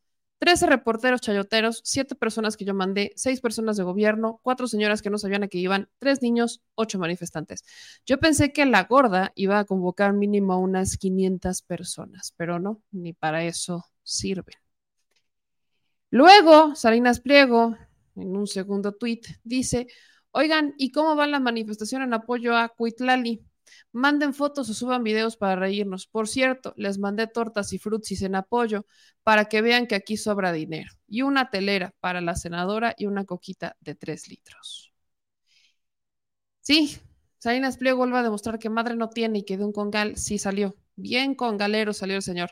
Eh, tristemente, ni a su mamá respeta, porque no conozco una sola mujer que de verdad diga, ay, sí, voy a pasar a fregar a otra por su peso de manera consciente. Si lo hacen es porque definitivamente están muy estúpidas. Disculpen mi palabra, pero sí, Salinas Pliego vuelve a demostrar que la elegancia, la educación y lo demás no tienen nada que ver con los millones. Al contrario, a veces me parece que entre más dinero, más babosos. Y vámonos con las últimas que tengo. Les prometo una nota buena de cierre, o al menos para reírse. Esas se las prometo.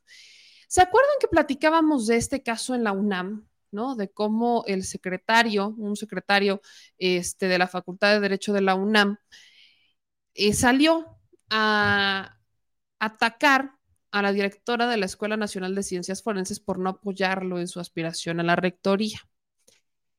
Pues en este evento que se da en la Facultad de Derecho sucedieron estos hechos, ahí les va el video de nuevo, de cómo pues un personaje como Raúl Contreras, que era secretario, o sea, era uno de los directores de la carrera de Derecho y demás, estaba en, la, vaya, estaba en la cabeza de la carrera y demás, sale a burlarse o más bien a insultar a una mujer. Este fue el video del evento, ¿no? Se los compartíamos, pero pues, vale la pena escucharlo de nuevo. Ah, sí, sí, que le falta que le apoyamos, ¿no? Sí. Que va a estar este señor haciendo. Él va a hablar sobre la importancia de las ciencias forenses. Va a estar Zoraida, que la conoces bien. ¿Sabes que, ¿Sabes que mandó una carta? Mandó una carta. Sí.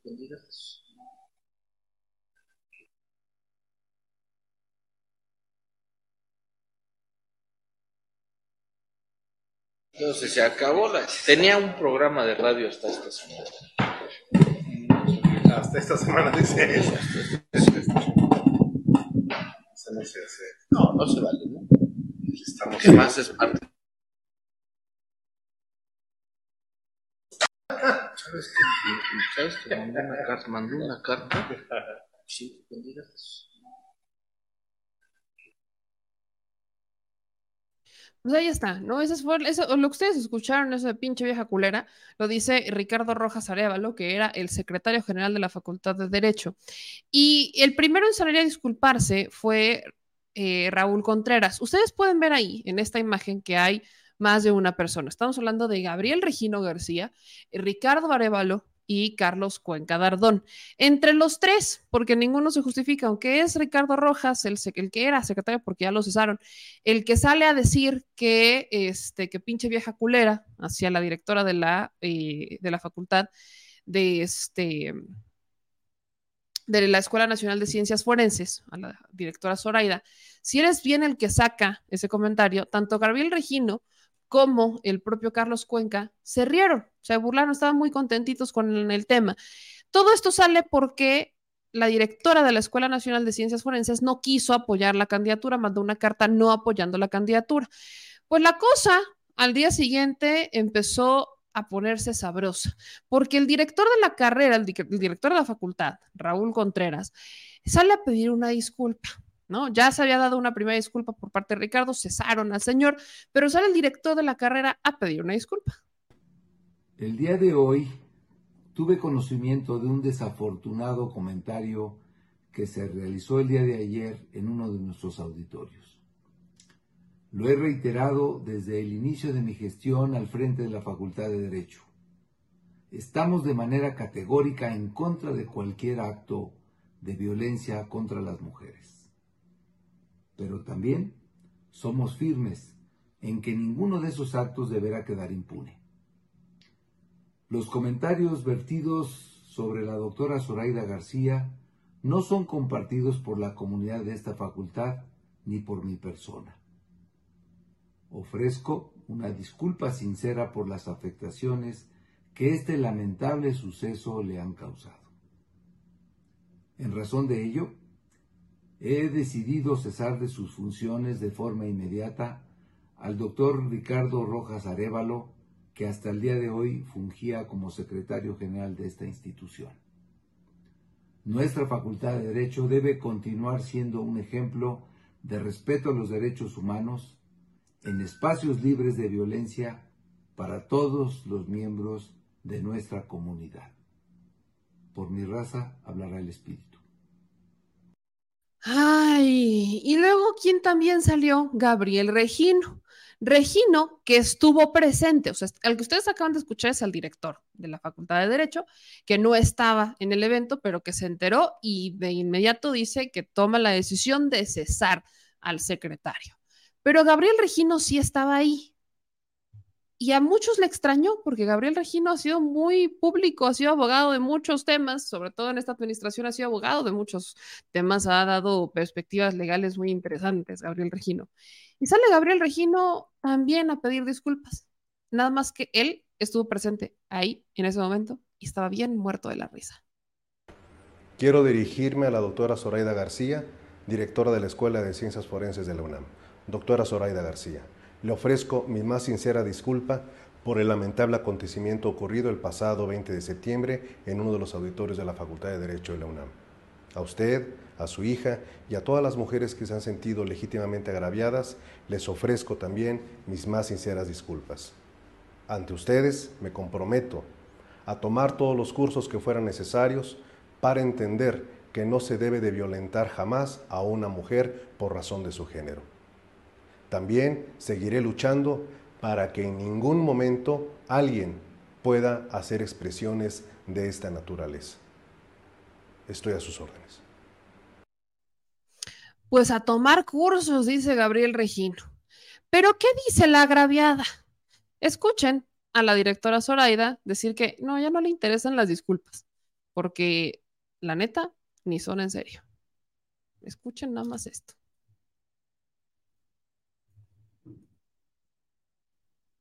La comunidad universitaria. La mañana del 20 de septiembre, en un evento de la Facultad de Derecho de la UNAM, sucedieron hechos que constituyen violencia política de género hacia mi persona. Estos sucesos fueron públicos y notorios y desencadenaron la indignación de una gran parte de nuestra comunidad universitaria. En lo personal, me sentí y me sigo sintiendo sumamente agraviada. Si bien recibo y agradezco las disculpas ofrecidas por el doctor Raúl Contreras Bustamante que se ha pronunciado en nombre de la facultad y de él mismo, no es suficiente, por las siguientes razones. La ofensa no es solo para mí, sino para todas las mujeres universitarias, alumnas, académicas, funcionarias, trabajadoras. La ofensa es también para la universidad, sus instituciones y sus procesos, puesto que la razón de agredirme es haber expresado mi opinión en el contexto del proceso de sucesión de la Rectoría. Mis agresores siguen impunes. Exijo que todos ellos ofrezcan una disculpa en el mismo contexto, medio y publicidad en que me agredieron. Exijo que esa disculpa no sea solo para mí, sino para todas las mujeres de esta universidad. El día de ayer, la Defensoría de los Derechos Universitarios Igualdad y Atención de Violencia de Género inició la queja correspondiente, por lo que se siguen las vías institucionales para dar remedio a esta situación. La Facultad de Derecho debe promover espacios seguros y libres de violencias, que se conmine a los agresores a abstenerse de realizar todo tipo de conductas que generen violencia de género y a que tomen cursos de capacitación sobre discriminación.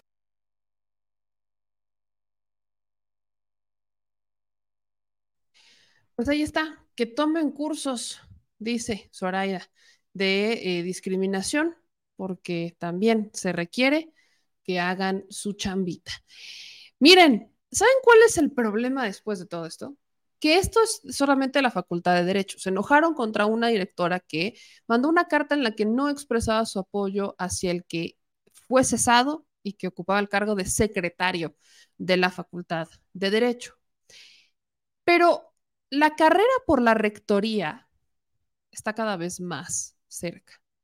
Y quienes están aspirando a ser rectores no solamente nos demuestran que no, no, no son los ejemplares, no solamente nos demuestran que siguen formando parte de estas cúpulas doradas, no, no, no, sino que nos demuestran que son los típicos hombres, literal, neandertales, que no han entendido la diversidad de su propia institución. No, no la han entendido ni, ni tantito. Miren, quiero ponerles el, el ejemplo, un ejemplo clarísimo, de otro personaje que quiere ser rector de la UNAM, Sergio Alcocer. Él es ingeniero civil, es investigador y obviamente profesor de la UNAM. Y, en este, y este hombre se aventó una ponencia, unos diálogos por la UNAM, y en su ponencia el brillante señor dijo que para reducir la brecha de género en la universidad, en la máxima casa de estudios, se debía de fortalecer, pero el autoestima de las universitarias. Porque así como Xochitl en su momento dijo que para erradicar los homicidios dolosos había que erradicar las micheladas, un ingeniero en la UNAM dice que para reducir la brecha de género en la UNAM hay que mejorar el autoestima de las damitas que ahí estudian. El crecimiento de las mujeres, creo que la universidad, pues, sin lugar a dudas, es un espacio abierto para la participación de todos. Y eso, eh, por ahí pues, debemos de empezar, que no debe haber ninguna discriminación de ningún tipo en la universidad y deben de ocupar las posiciones aquellos y aquellas que tengan las mejores competencias para desempeñar esa posición. Si es una mujer, es una mujer, si es un hombre, es un hombre. Entonces, eh, y debe estar abierta las posibilidades para que esto sea. Yo no creo en, facilitar el camino a las mujeres para que lo- logren posiciones por el hecho de ser mujeres. Creo que eso es detrimental para el, desarrollo de, la, mujer. Eh, aquello, y más bien lo que tenemos que trabajar, sobre todo en el ámbito de nuestras alumnas más jovencitas, eh, tanto en iniciación uni- universitaria como en prepas y CCHs, es en fomentar la autoestima es eh, en parte esa la autoestima la que les permite desarrollarse e implantarse más exitosamente en una carrera laboral, como puede ser, por ejemplo, ser ingeniera ¿no? O ser científica eh, y pueda competir como, como con un hombre sin, sin, ninguna, sin ningún distingo. Are you serious right now, bro?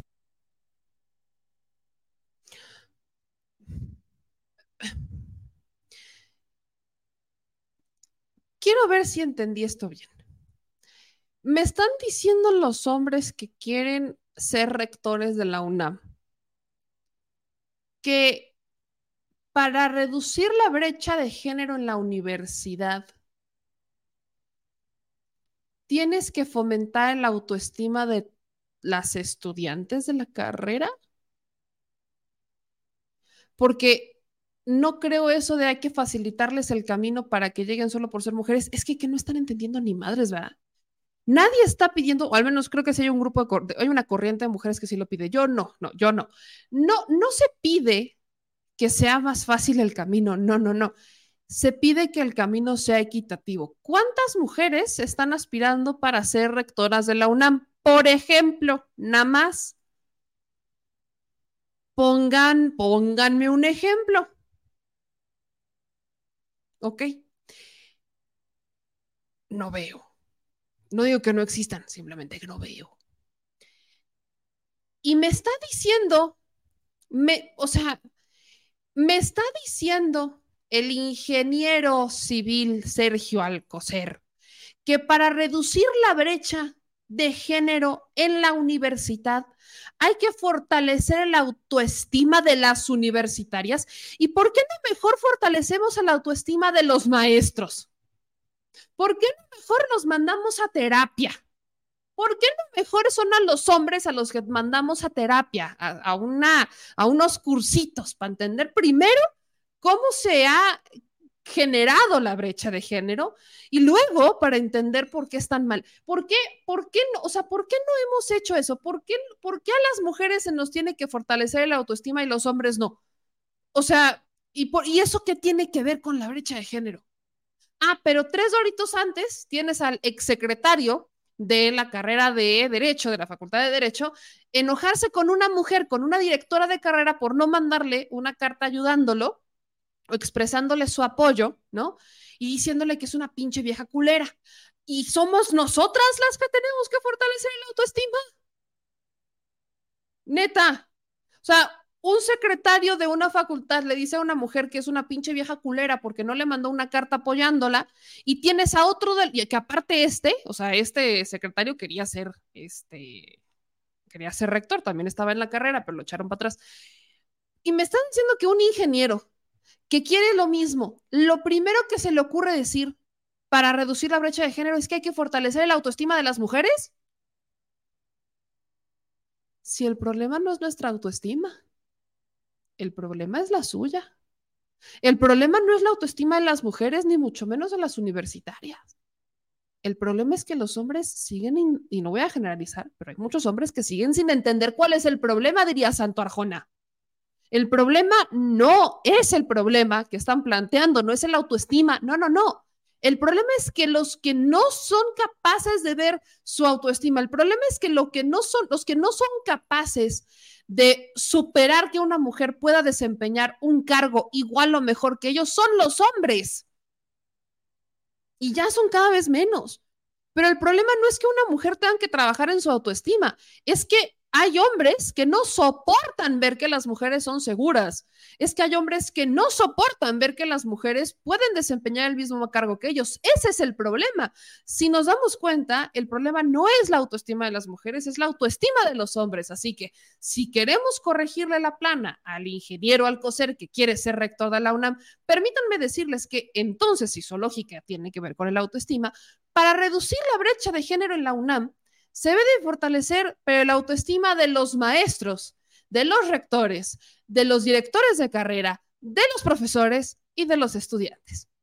Y quizás así pudiéramos hablar de una reducción de brecha de género. Cuando los hombres dejen de sentirse inseguros porque una mujer puede hacer lo que ellos están haciendo, entonces quizás podamos hablar de autoestima en reducción de brecha de género. Cuando un hombre no tenga un conflicto por cuidar a sus hijos en casa, por desempeñarse también en casa y no tenga conflicto, que insisto, ya está pasando. Cuando socialmente el autoestima de un hombre no tenga nada que ver con sus labores en casa o no en casa. Cuando tengamos mujeres y hombres a los que no se les juzgue por si tienen que dejar su trabajo para ir a atender una emergencia familiar. Cuando tengamos hombres y mujeres seguros y plenos de ellos mismos y en donde la chaqueta mental no sea su autoestima y que pueden desempeñar un trabajo sin importar su género, entonces habremos logrado un éxito en la reducción de brecha. Pero mientras las teorías de quienes aspiran a dirigir la máxima casa de estudios para reducir la brecha tengan que ver con que las mujeres somos el problema, entonces no se está entendiendo absolutamente nada. Alumnas de la universidad, de la UNAM, me compadezco de ustedes. Si estos son los hombres que quieren ser sus rectores, me compadezco plenamente de lo que viven en la UNAM. Y no tengo nada más que decir. Y bueno, ya respiré. ¿Ven cómo me ofusco? ¿Ven cómo me ofusco? Me ofusqué, me ofusqué. Pero bueno. Muy bien. Ahora sí, como les decía, vamos a terminar con una nota, ¿no? Agradable. Eh, dice, meme le tira a los hombres. Y dije, no a tantos arlequín, si no supiste escuchar que no generalizo, entonces sácate la cerilla de las orejas, hijo, y lávatelos bien. Y luego las hormonas. Arlequín, ¿todo bien con tu próstata? Pues si a mí me sacan el tema de la hormona, yo perfectamente puedo sacarles el tema de la próstata. ¿Ya te fuiste a revisar con un urólogo? ¿No? Ok, muy bien. Maravilloso. Sí, soy intensa. Sí, sí soy. Sí soy. Y bueno, vamos a cerrar con un tema que también me tengo que, tengo que, tengo que, sí, tengo que decir. Chente Fox. Miren, como Vicente Fox no puede con las elecciones de, México, como ya no, ya no puede meterse, ya más bien, como a Vicente Fox ya nadie lo pela en México, ya ni Xochitl, ¿eh? Porque ya Xochitl lo mandó a volar una que otra vez. Pero como ya no pudo meterse tanto, ¿a dónde creen que sí se fue a meter? ¿A dónde creen? Sí, a Venezuela. Vean nada más, Vicente Fox dice que como el, nuevo vocero de la derecha en Venezuela, que aparte se le olvida a Vicente Fox que fue declarado persona non grata, ¿no? Entonces le valió cacahuate y regresó a, a, Venezuela. Y regresa a Venezuela a luchar por la democracia y la libertad. Escuchen esto. Esta lucha ya se ganó.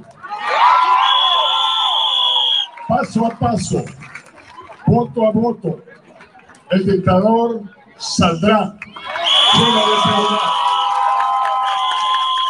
Ahora le toca al pueblo de Venezuela dirigir este gran país, recuperar la economía, recuperar los empleos, recuperar los alimentos, recuperar las medicinas. Eso viene ya próximo. He conocido el día de ayer, en las últimas semanas, al gran puñado de líderes que esta nación tiene líderes inteligentes, líderes honestos, líderes democráticos, líderes listos para asumir responsabilidades. Pero nada, nada jamás puede hacer a un lado a este gran pueblo de Venezuela. ¡Viva la libertad! ¡Viva la democracia! ¡Viva el pueblo de Venezuela! ¡Viva Venezuela! ¡Viva México! México está con ustedes. Está al lado de ustedes. Recuerdo con gran alegría una fiesta similar. El 2 de julio del año 2000, México entero, los ciudadanos salieron a las calles y ganamos nuestra democracia y nuestra libertad. Está poniendo el ejemplo del 2000.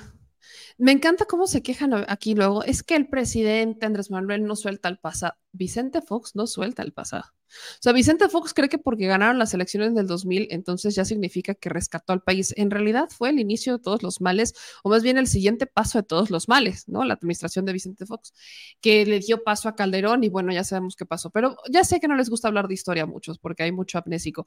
Pero lo que pasa con Vicente Fox no es casualidad, ¿no? Insisto, aquí en México no lo pelan, ya no lo pelan mucho, pero la agenda de ultraderecha, esta agenda que se viene construyendo desde la esfera global, o sea, que viene desde intereses internacionales y demás, esta agenda de ultraderecha tiene la misión de destruir a las izquierdas de América Latina. Y si bien yo soy crítica de lo que pasa en Venezuela, sin haber ido a Venezuela, y luego Alina me dice, meme, es que hay que ir a Venezuela para ver qué es lo que realmente pasa, y soy plenamente consciente de eso, sin sin mucho, o sea, teniendo mis dudas respecto a Maduro, sobre todo a Maduro, la agenda de ultraderecha tiene la intención de que estos perfiles derechistas vayan a motivar a las derechas y a la influencia conservadora en otros países de América Latina para que no ganen las elecciones las izquierdas, independientemente de quiénes sean los candidatos. Eso está pasando, ¿no? Si mañana fueran elecciones otra vez en Argentina, bueno, ya, ¿y qué pasó en Argentina, por ejemplo? Argentina vuelve a ganar una extrema derecha. O sea, en Argentina no solo ganó una derecha, ganó una extrema derecha. Y que hasta eh, luego los comparan, ¿no? Que, es El Salvador, el, nuevo ganador, eh, Milei y demás, ¿no?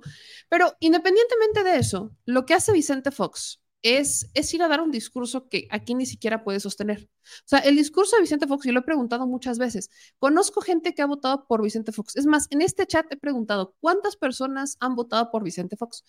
O votaron por Vicente Fox y muchos me dicen, yo voté por Vicente Fox. ¿Por qué votaron por Vicente Fox? Porque en el 2000 se creía que Vicente Fox realmente presentaba una alternancia, porque llegó con un discurso similar al de Xochitl, porque llegó como el candidato eh, disruptivo, el que venía a, a, tumbar como los estigmas del PRI y demás.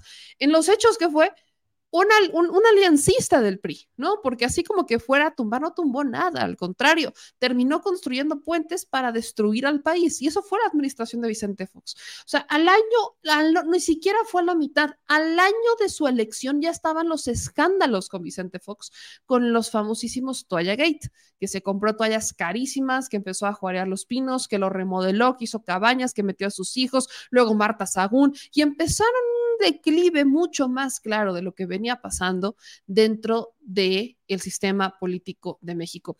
Este es el Vicente Fox que años después, veintitantos años después, veintitrés años después de haber ganado unas elecciones, va a otro país en donde está vetado y va Vicente Fox a hablar sobre democracia y sobre el ejemplo de su elección, cuando en realidad lo único histórico de su elección es per se la elección, nada más. O sea, lo único histórico de Vicente Fox fue la elección del 2000 cuando por primera vez en la historia se saca al PRI del gobierno federal, nada más. Pero en los hechos no fue distinto. Fue igual de excesivo, fue igual de corrupto, fue igual de saqueador. No hubo diferencia. Te, terminó por destruir más el campo, eso sí, fue con un declive superior hacia el campo, etcétera. Entonces, ese es el Vicente Fox al que mandaron estas agendas de ultraderecha a Venezuela a motivar para intentar incidir las elecciones y que no ganaran los candidatos de la izquierda o los candidatos del oficialismo en Venezuela. Independientemente de lo que creamos o no, lo que se debe de defender es el voto popular, punto independientemente de lo que nosotros vayamos a querer o no, es el voto popular, sin que se metan intereses extranjeros, sin que otros quieran incidir con sus agendas, con sus dineros, con sus millones de presupuesto. Eso es lo que no se debe de tolerar ni aquí ni en China que quieran decidir lo que quieran decidir, pero que no se metan estos intereses y estas agendas extranjeras que traen muchísimo presupuesto para intentar incidir a punta de publicidad y a punta de guerra sucia a través de los medios de comunicación y ahora medios digitales. Eso es lo que se debe de defender que la gente vote y que realmente bajo su contexto, bajo su realidad, defienda lo que vota y por quién vota. Y eso es lo que a la derecha no le gusta para muestra el proceso interno aquí en México. Tan no les gustan las elecciones que dijeron que Xochitl ganó por una aclamación popular, cuando habían diseñado un proceso que incluía el voto popular y ese lo mandaron a la fregada. Vamos con sus comentarios porque es viernes y ya nos vamos. Dice R. Camacho, en México se vota por lo que hay y por lo menos el peor o no. Dice René, si se fijan, es una toma cerrada, no se ve cuánta gente tiene Vicente Fox. Dice, Fox nunca dejará de ser un títere. Estoy de acuerdo. Topolino, el PAN fue más agresivo contra la clase trabajadora, el PAN nos quitó más derechos. Dice Ralph, en los exenios del PRI robaban, pero eran discretos. Era, lo robaban, pero poquito, ¿no? En los del PAN robaban y no les importaba, lo justificaban. Dicen acá, Laila, pero votos razonados. Votos razonados. Dice Yolanda, yo no voté por el Chente desde su primera intervención cuando dijo por primera vez lo de las víboras prietas y tepecatas o tepecatas, dijo, eh, supe que no sería un buen gobernante, solo un payaso con botas vaqueras. Eh, dicen acá en otros comentarios, dice Mirta, me mató de risa lo de la próstata de la que, me preguntan a mí por mis hormonas, pues no esperen que yo vaya a responderles diferente, ¿verdad? O sea, dijo. El PRI robaba, pero dejaba robar, ciertamente. El PRI robaba, pero dejaba robar y el pan robaba y se, justificaba y te decía que estabas loco, como novio tóxico o novia tóxica. Dice Omar Sam, compadezco a los venezolanos, no saben qué lacra están apoyando. Dicen acá, eh, Solecito, yo porque pensé que era el gran cambio y hoy me arrepiento, tan solo tenía 18 años. ¿Ven? A los 18 años a veces no somos muy inteligentes. Dice Alejandro García, muy bien y muy mal por la mayoría de nosotros los hombres que no somos capaces de la autocrítica. Y, y voy a insistir, yo no generalicé y dije como dos o tres veces que había muchos hombres que ya estaban haciendo un cambio, que ya no, o sea, que no todos eran iguales, pero todo, pero es que todo me falta, híjole. Dice Jesús Ros Sosa, yo sí me la creí y me arrepiento de haber votado por Fox. Camilo Castro dijo, Fox nos engañó haciéndose el distinto, el ranchero, pero solo se hizo endejo. Luego dicen aquí, eh, Adán, mi mamá votó por Fox en el 2000 y sí se arrepintió. Aquí nos manda Marco Andrade siempre en super chat, dice saludos desde Tijuana. Eric Cerón, te mando un saludo, te mando un abrazo muy grande. Steph me dice, me, me, me encanta porque te están dando la razón y nada más no entiende. Eso suele pasar. Ulises Aguilera nos manda 50 pesos super chat, dice te admiro, me, me suscribo. Aquí agradece a todos sus comentarios. Eh, acá dice Camacho, en la primera transformación se hizo priista, en la segunda transformación se hizo perredista, en la tercera transformación se hizo morenista y en la cuarta transformación se hizo PEN, dice Camacho Centauro. Eh, dice eh, Neto, eres lo máximo, un abrazo Neto. Dice Rufo, los panistas nos quitaron muchos derechos laborales. Nos dice Pablo, buena, buen descanso, bonito fin de semana, saludos, meme descansa y productor, pues le mandamos un saludo hasta acá al productor. Dice Walbert, meme, heriste nuestros sentimientos. Si ustedes se sintieron heridos por el comentario que hice respecto a los rectores de la UNAM y su machismo y su misoginia, entonces vayan a terapia, hijos, porque aquí el que se pone el saco pierde.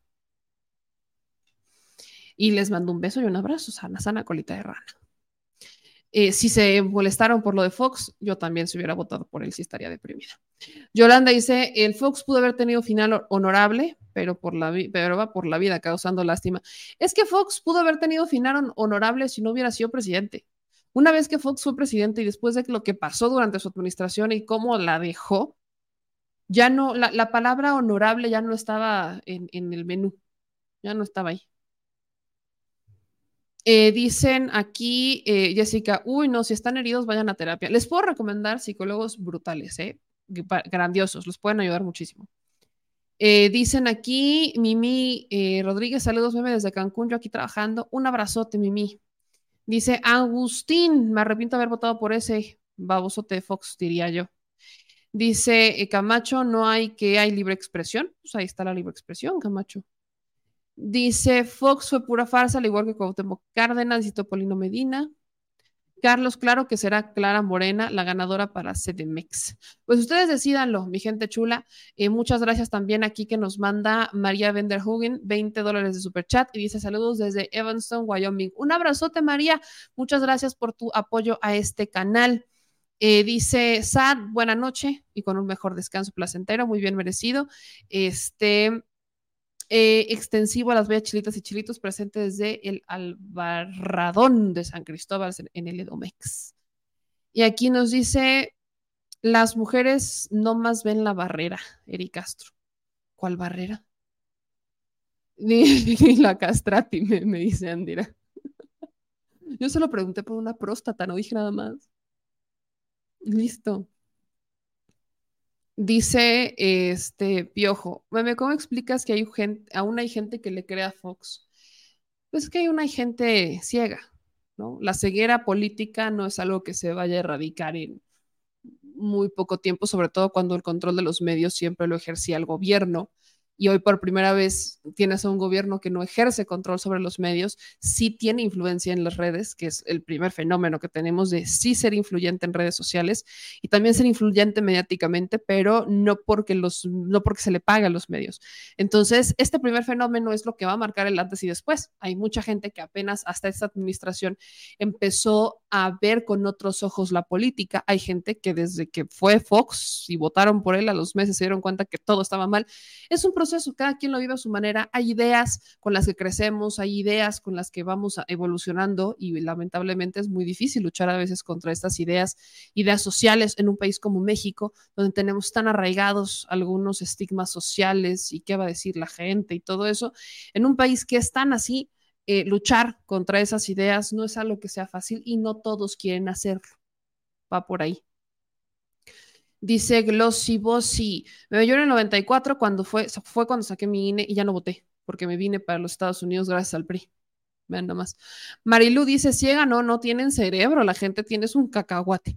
Y hablando del INE para el extranjero, acuérdense que si ustedes no tienen su credencial para votar, acuérdense, por favor, que ustedes la pueden sacar, o sea, uno de los procesos, miren, ahí les va, ahí está, para que saquen su credencial. Les estoy compartiendo en el chat cómo hacerlo, no se queden fuera. Si ustedes están en el extranjero y quieren participar en la elección del 2024, no se les olvide eh, que tienen que primero sacar, tramitar su credencial para votar. Necesitan sacar una cita para el consulado y ese es el reto más grande. Digamos que el reto más grande con el que se van a encontrar es ese, sacar la cita para tener su credencial para votar y una vez que ya tengan su credencial para votar, entonces registrarse para este, participar y decidir cómo lo van a hacer, cómo van a ejercer su voto. Entonces, ustedes lo pueden hacer, les estoy compartiendo en los mensajes del chat cómo sacar su cita, a dónde marcar en Estados Unidos y Canadá particularmente, pero le dan clic a la de citas SRE y ahí pueden sacar su cita. Entonces es súper importante. Y al resto, vámonos a descansar porque ya es fin de semana y hay que dormir. Les mando un abrazo a todas y todos. No se les olvide que ya se va a estrenar el programa Estudio B, el tercer episodio que tenemos de Estudio B. Es más, déjenme, les voy a compartir el promo que tenemos para este, para o sea, lo que va a ser el, el programa de este fin de semana, en donde pues pusimos a dos mujeres frente a frente, tocó poner a dos mujeres frente a frente y les quiero pedir que no se les olvide verlo, que lo compartan, por favor. A seguir creciendo por ahí en Estudio B. Entonces, este es el promo para que no se pierdan versus este domingo a las 8.30 por Estudio B. Cuando me toque defender a Sandra Cuevas, no diré nada, pero habrá señales. Por aquí. me amo, me amo, me amo, me amo. Gracias. También otras señales con nuestra personaje. Colores y sabores en Iztapalapa. Utopía, autenticidad. no diremos nada más, habrá señales. Pues no, ya lo dijeron todo, porque este domingo vamos a enfrentar a dos mujeres que están buscando ser las candidatas para la Ciudad de México, Adri. ¿Tendrá algún pro Sandra Cuevas? Descubran. Así que también Clara Brugada, creo que también se dijeron buenas cosas de aquí de Clara Brugada, así que no se lo pierda porque este domingo a las ocho y media de la noche es la premier de Versus en donde enfrentamos Clara Brugada contra Sandra Cuevas. Se esforzó uno, de verdad se lo prometo. Se los futuros también, luego el debate se pone bueno, queremos ideas. Sí, compártanlo. Nos vemos el domingo ocho y media en Estudio B sin embargo. Suscríbanse. Ahí lo tienen, así que no se les olvide ver este domingo el versus entre Clara Brugada y Sandrita Cuevas. Vaya usted a verlo y suscríbase también ahí a Estudio B. Ya les puse también en los comentarios en la liga para que estén pendientes y le activen la notificación y no se pierdan el versus de este domingo. Yo soy Bellamel y con esta me despido. Les mando un abrazo a todas y todos, cuídense mucho, revísense sus próstatas, revísense sus hormonas y erradiquemos el machismo. Viva la humildad, viva el humanismo, viva la equidad, vivan las mujeres, vivan los hombres, vivan la comunidad LGBT, vivan los trans, vivan todos, vivan los perros, viva México, viva el mundo y viva la amistad.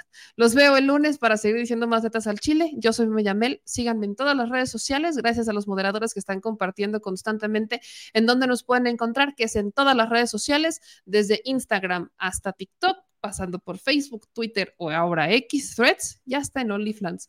Nos vemos el lunes, les mando un abrazote, adiós. Mexicana y mexicano residente en el extranjero. Recuerda que a partir de este primero de septiembre podrás inscribirte en la lista nominal para votar en la elección presidencial del 2024. Para poder registrarte solo necesitas contar con tu credencial para votar vigente y definir la modalidad en la que habrás de ejercer tu derecho al voto. Si no cuentas con tu credencial o ya está vencida, estás a tiempo de realizar tu trámite sin costo en la embajada o consulado más cercano a tu domicilio. Lo más importante es que no te quedes fuera de la toma de decisiones en tu país y participes, ya sea vía postal, electrónica por internet o presencial en las sedes consulares que el INE habilitará para recibir tu voto. Recuerda que además de la presidencia de la República podrás participar en la elección de senadurías y de las gubernaturas de Chiapas, Guanajuato, Jalisco, Morelos, Puebla y Yucatán, así como de la jefatura de gobierno de la Ciudad de México, si eres originario de alguna de estas entidades. En el caso de la Ciudad de México, Oaxaca y Jalisco, incluso podrás votar por una diputación. Por eso es muy importante que tengas tu credencial para votar vigente y te registres lo más pronto posible en nuestra página votoextranjero.mx. Porque México es importante para las y los mexicanos que residen en el extranjero. Y ellos son importantes para México.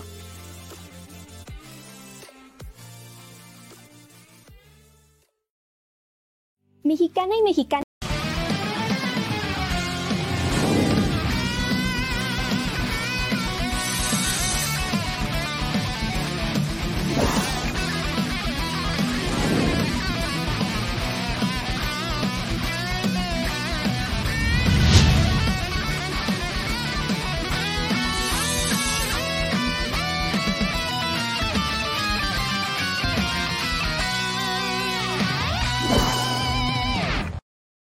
Al Chile, la indiferencia es el peor enemigo de todos y más de los animales.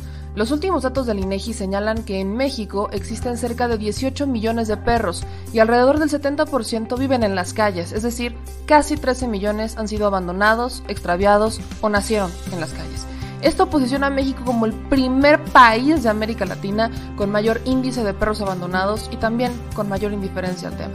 El abandono es un fenómeno que afecta a perros y gatos de todo tipo, no entiende de edades o de razas. El 20% de perros y el 11% de gatos abandonados son de pura raza, mientras que el resto son mestizos. Por otro lado, la mayoría de perros y gatos llegan al refugio en la edad adulta, aunque también son recogidos cachorros y animales de edad avanzada. El maltrato animal también está presente y nuestro país aún está en pañales, pese a que se está comenzando a legislar para crear sanciones más severas a quienes cometan ese tipo de delitos. Por eso es importante la participación ciudadana y pedimos tu ayuda. Es hora de dejar de callar y ayudar a darles voz a quienes siempre están ahí para darnos una patita. Educar, esterilizar, identificar, reflexionar y adoptar es básico para revertir la tendencia pero si tú no tienes la posibilidad de adoptar o rescatar, ayuda a diferentes organizaciones que ya lo hacen. Angelitos peludos.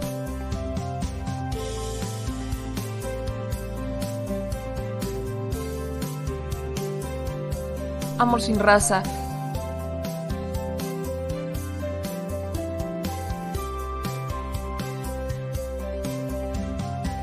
Frida Puebla.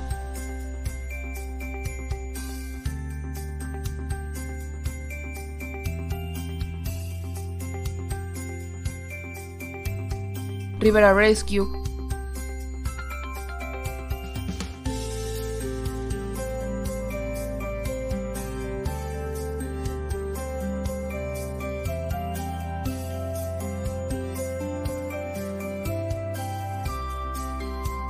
Voz Animal MX.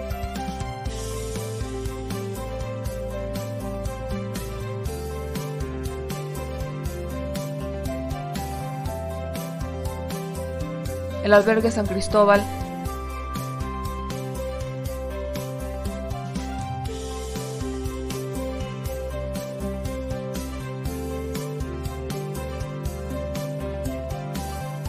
Fundación Toby.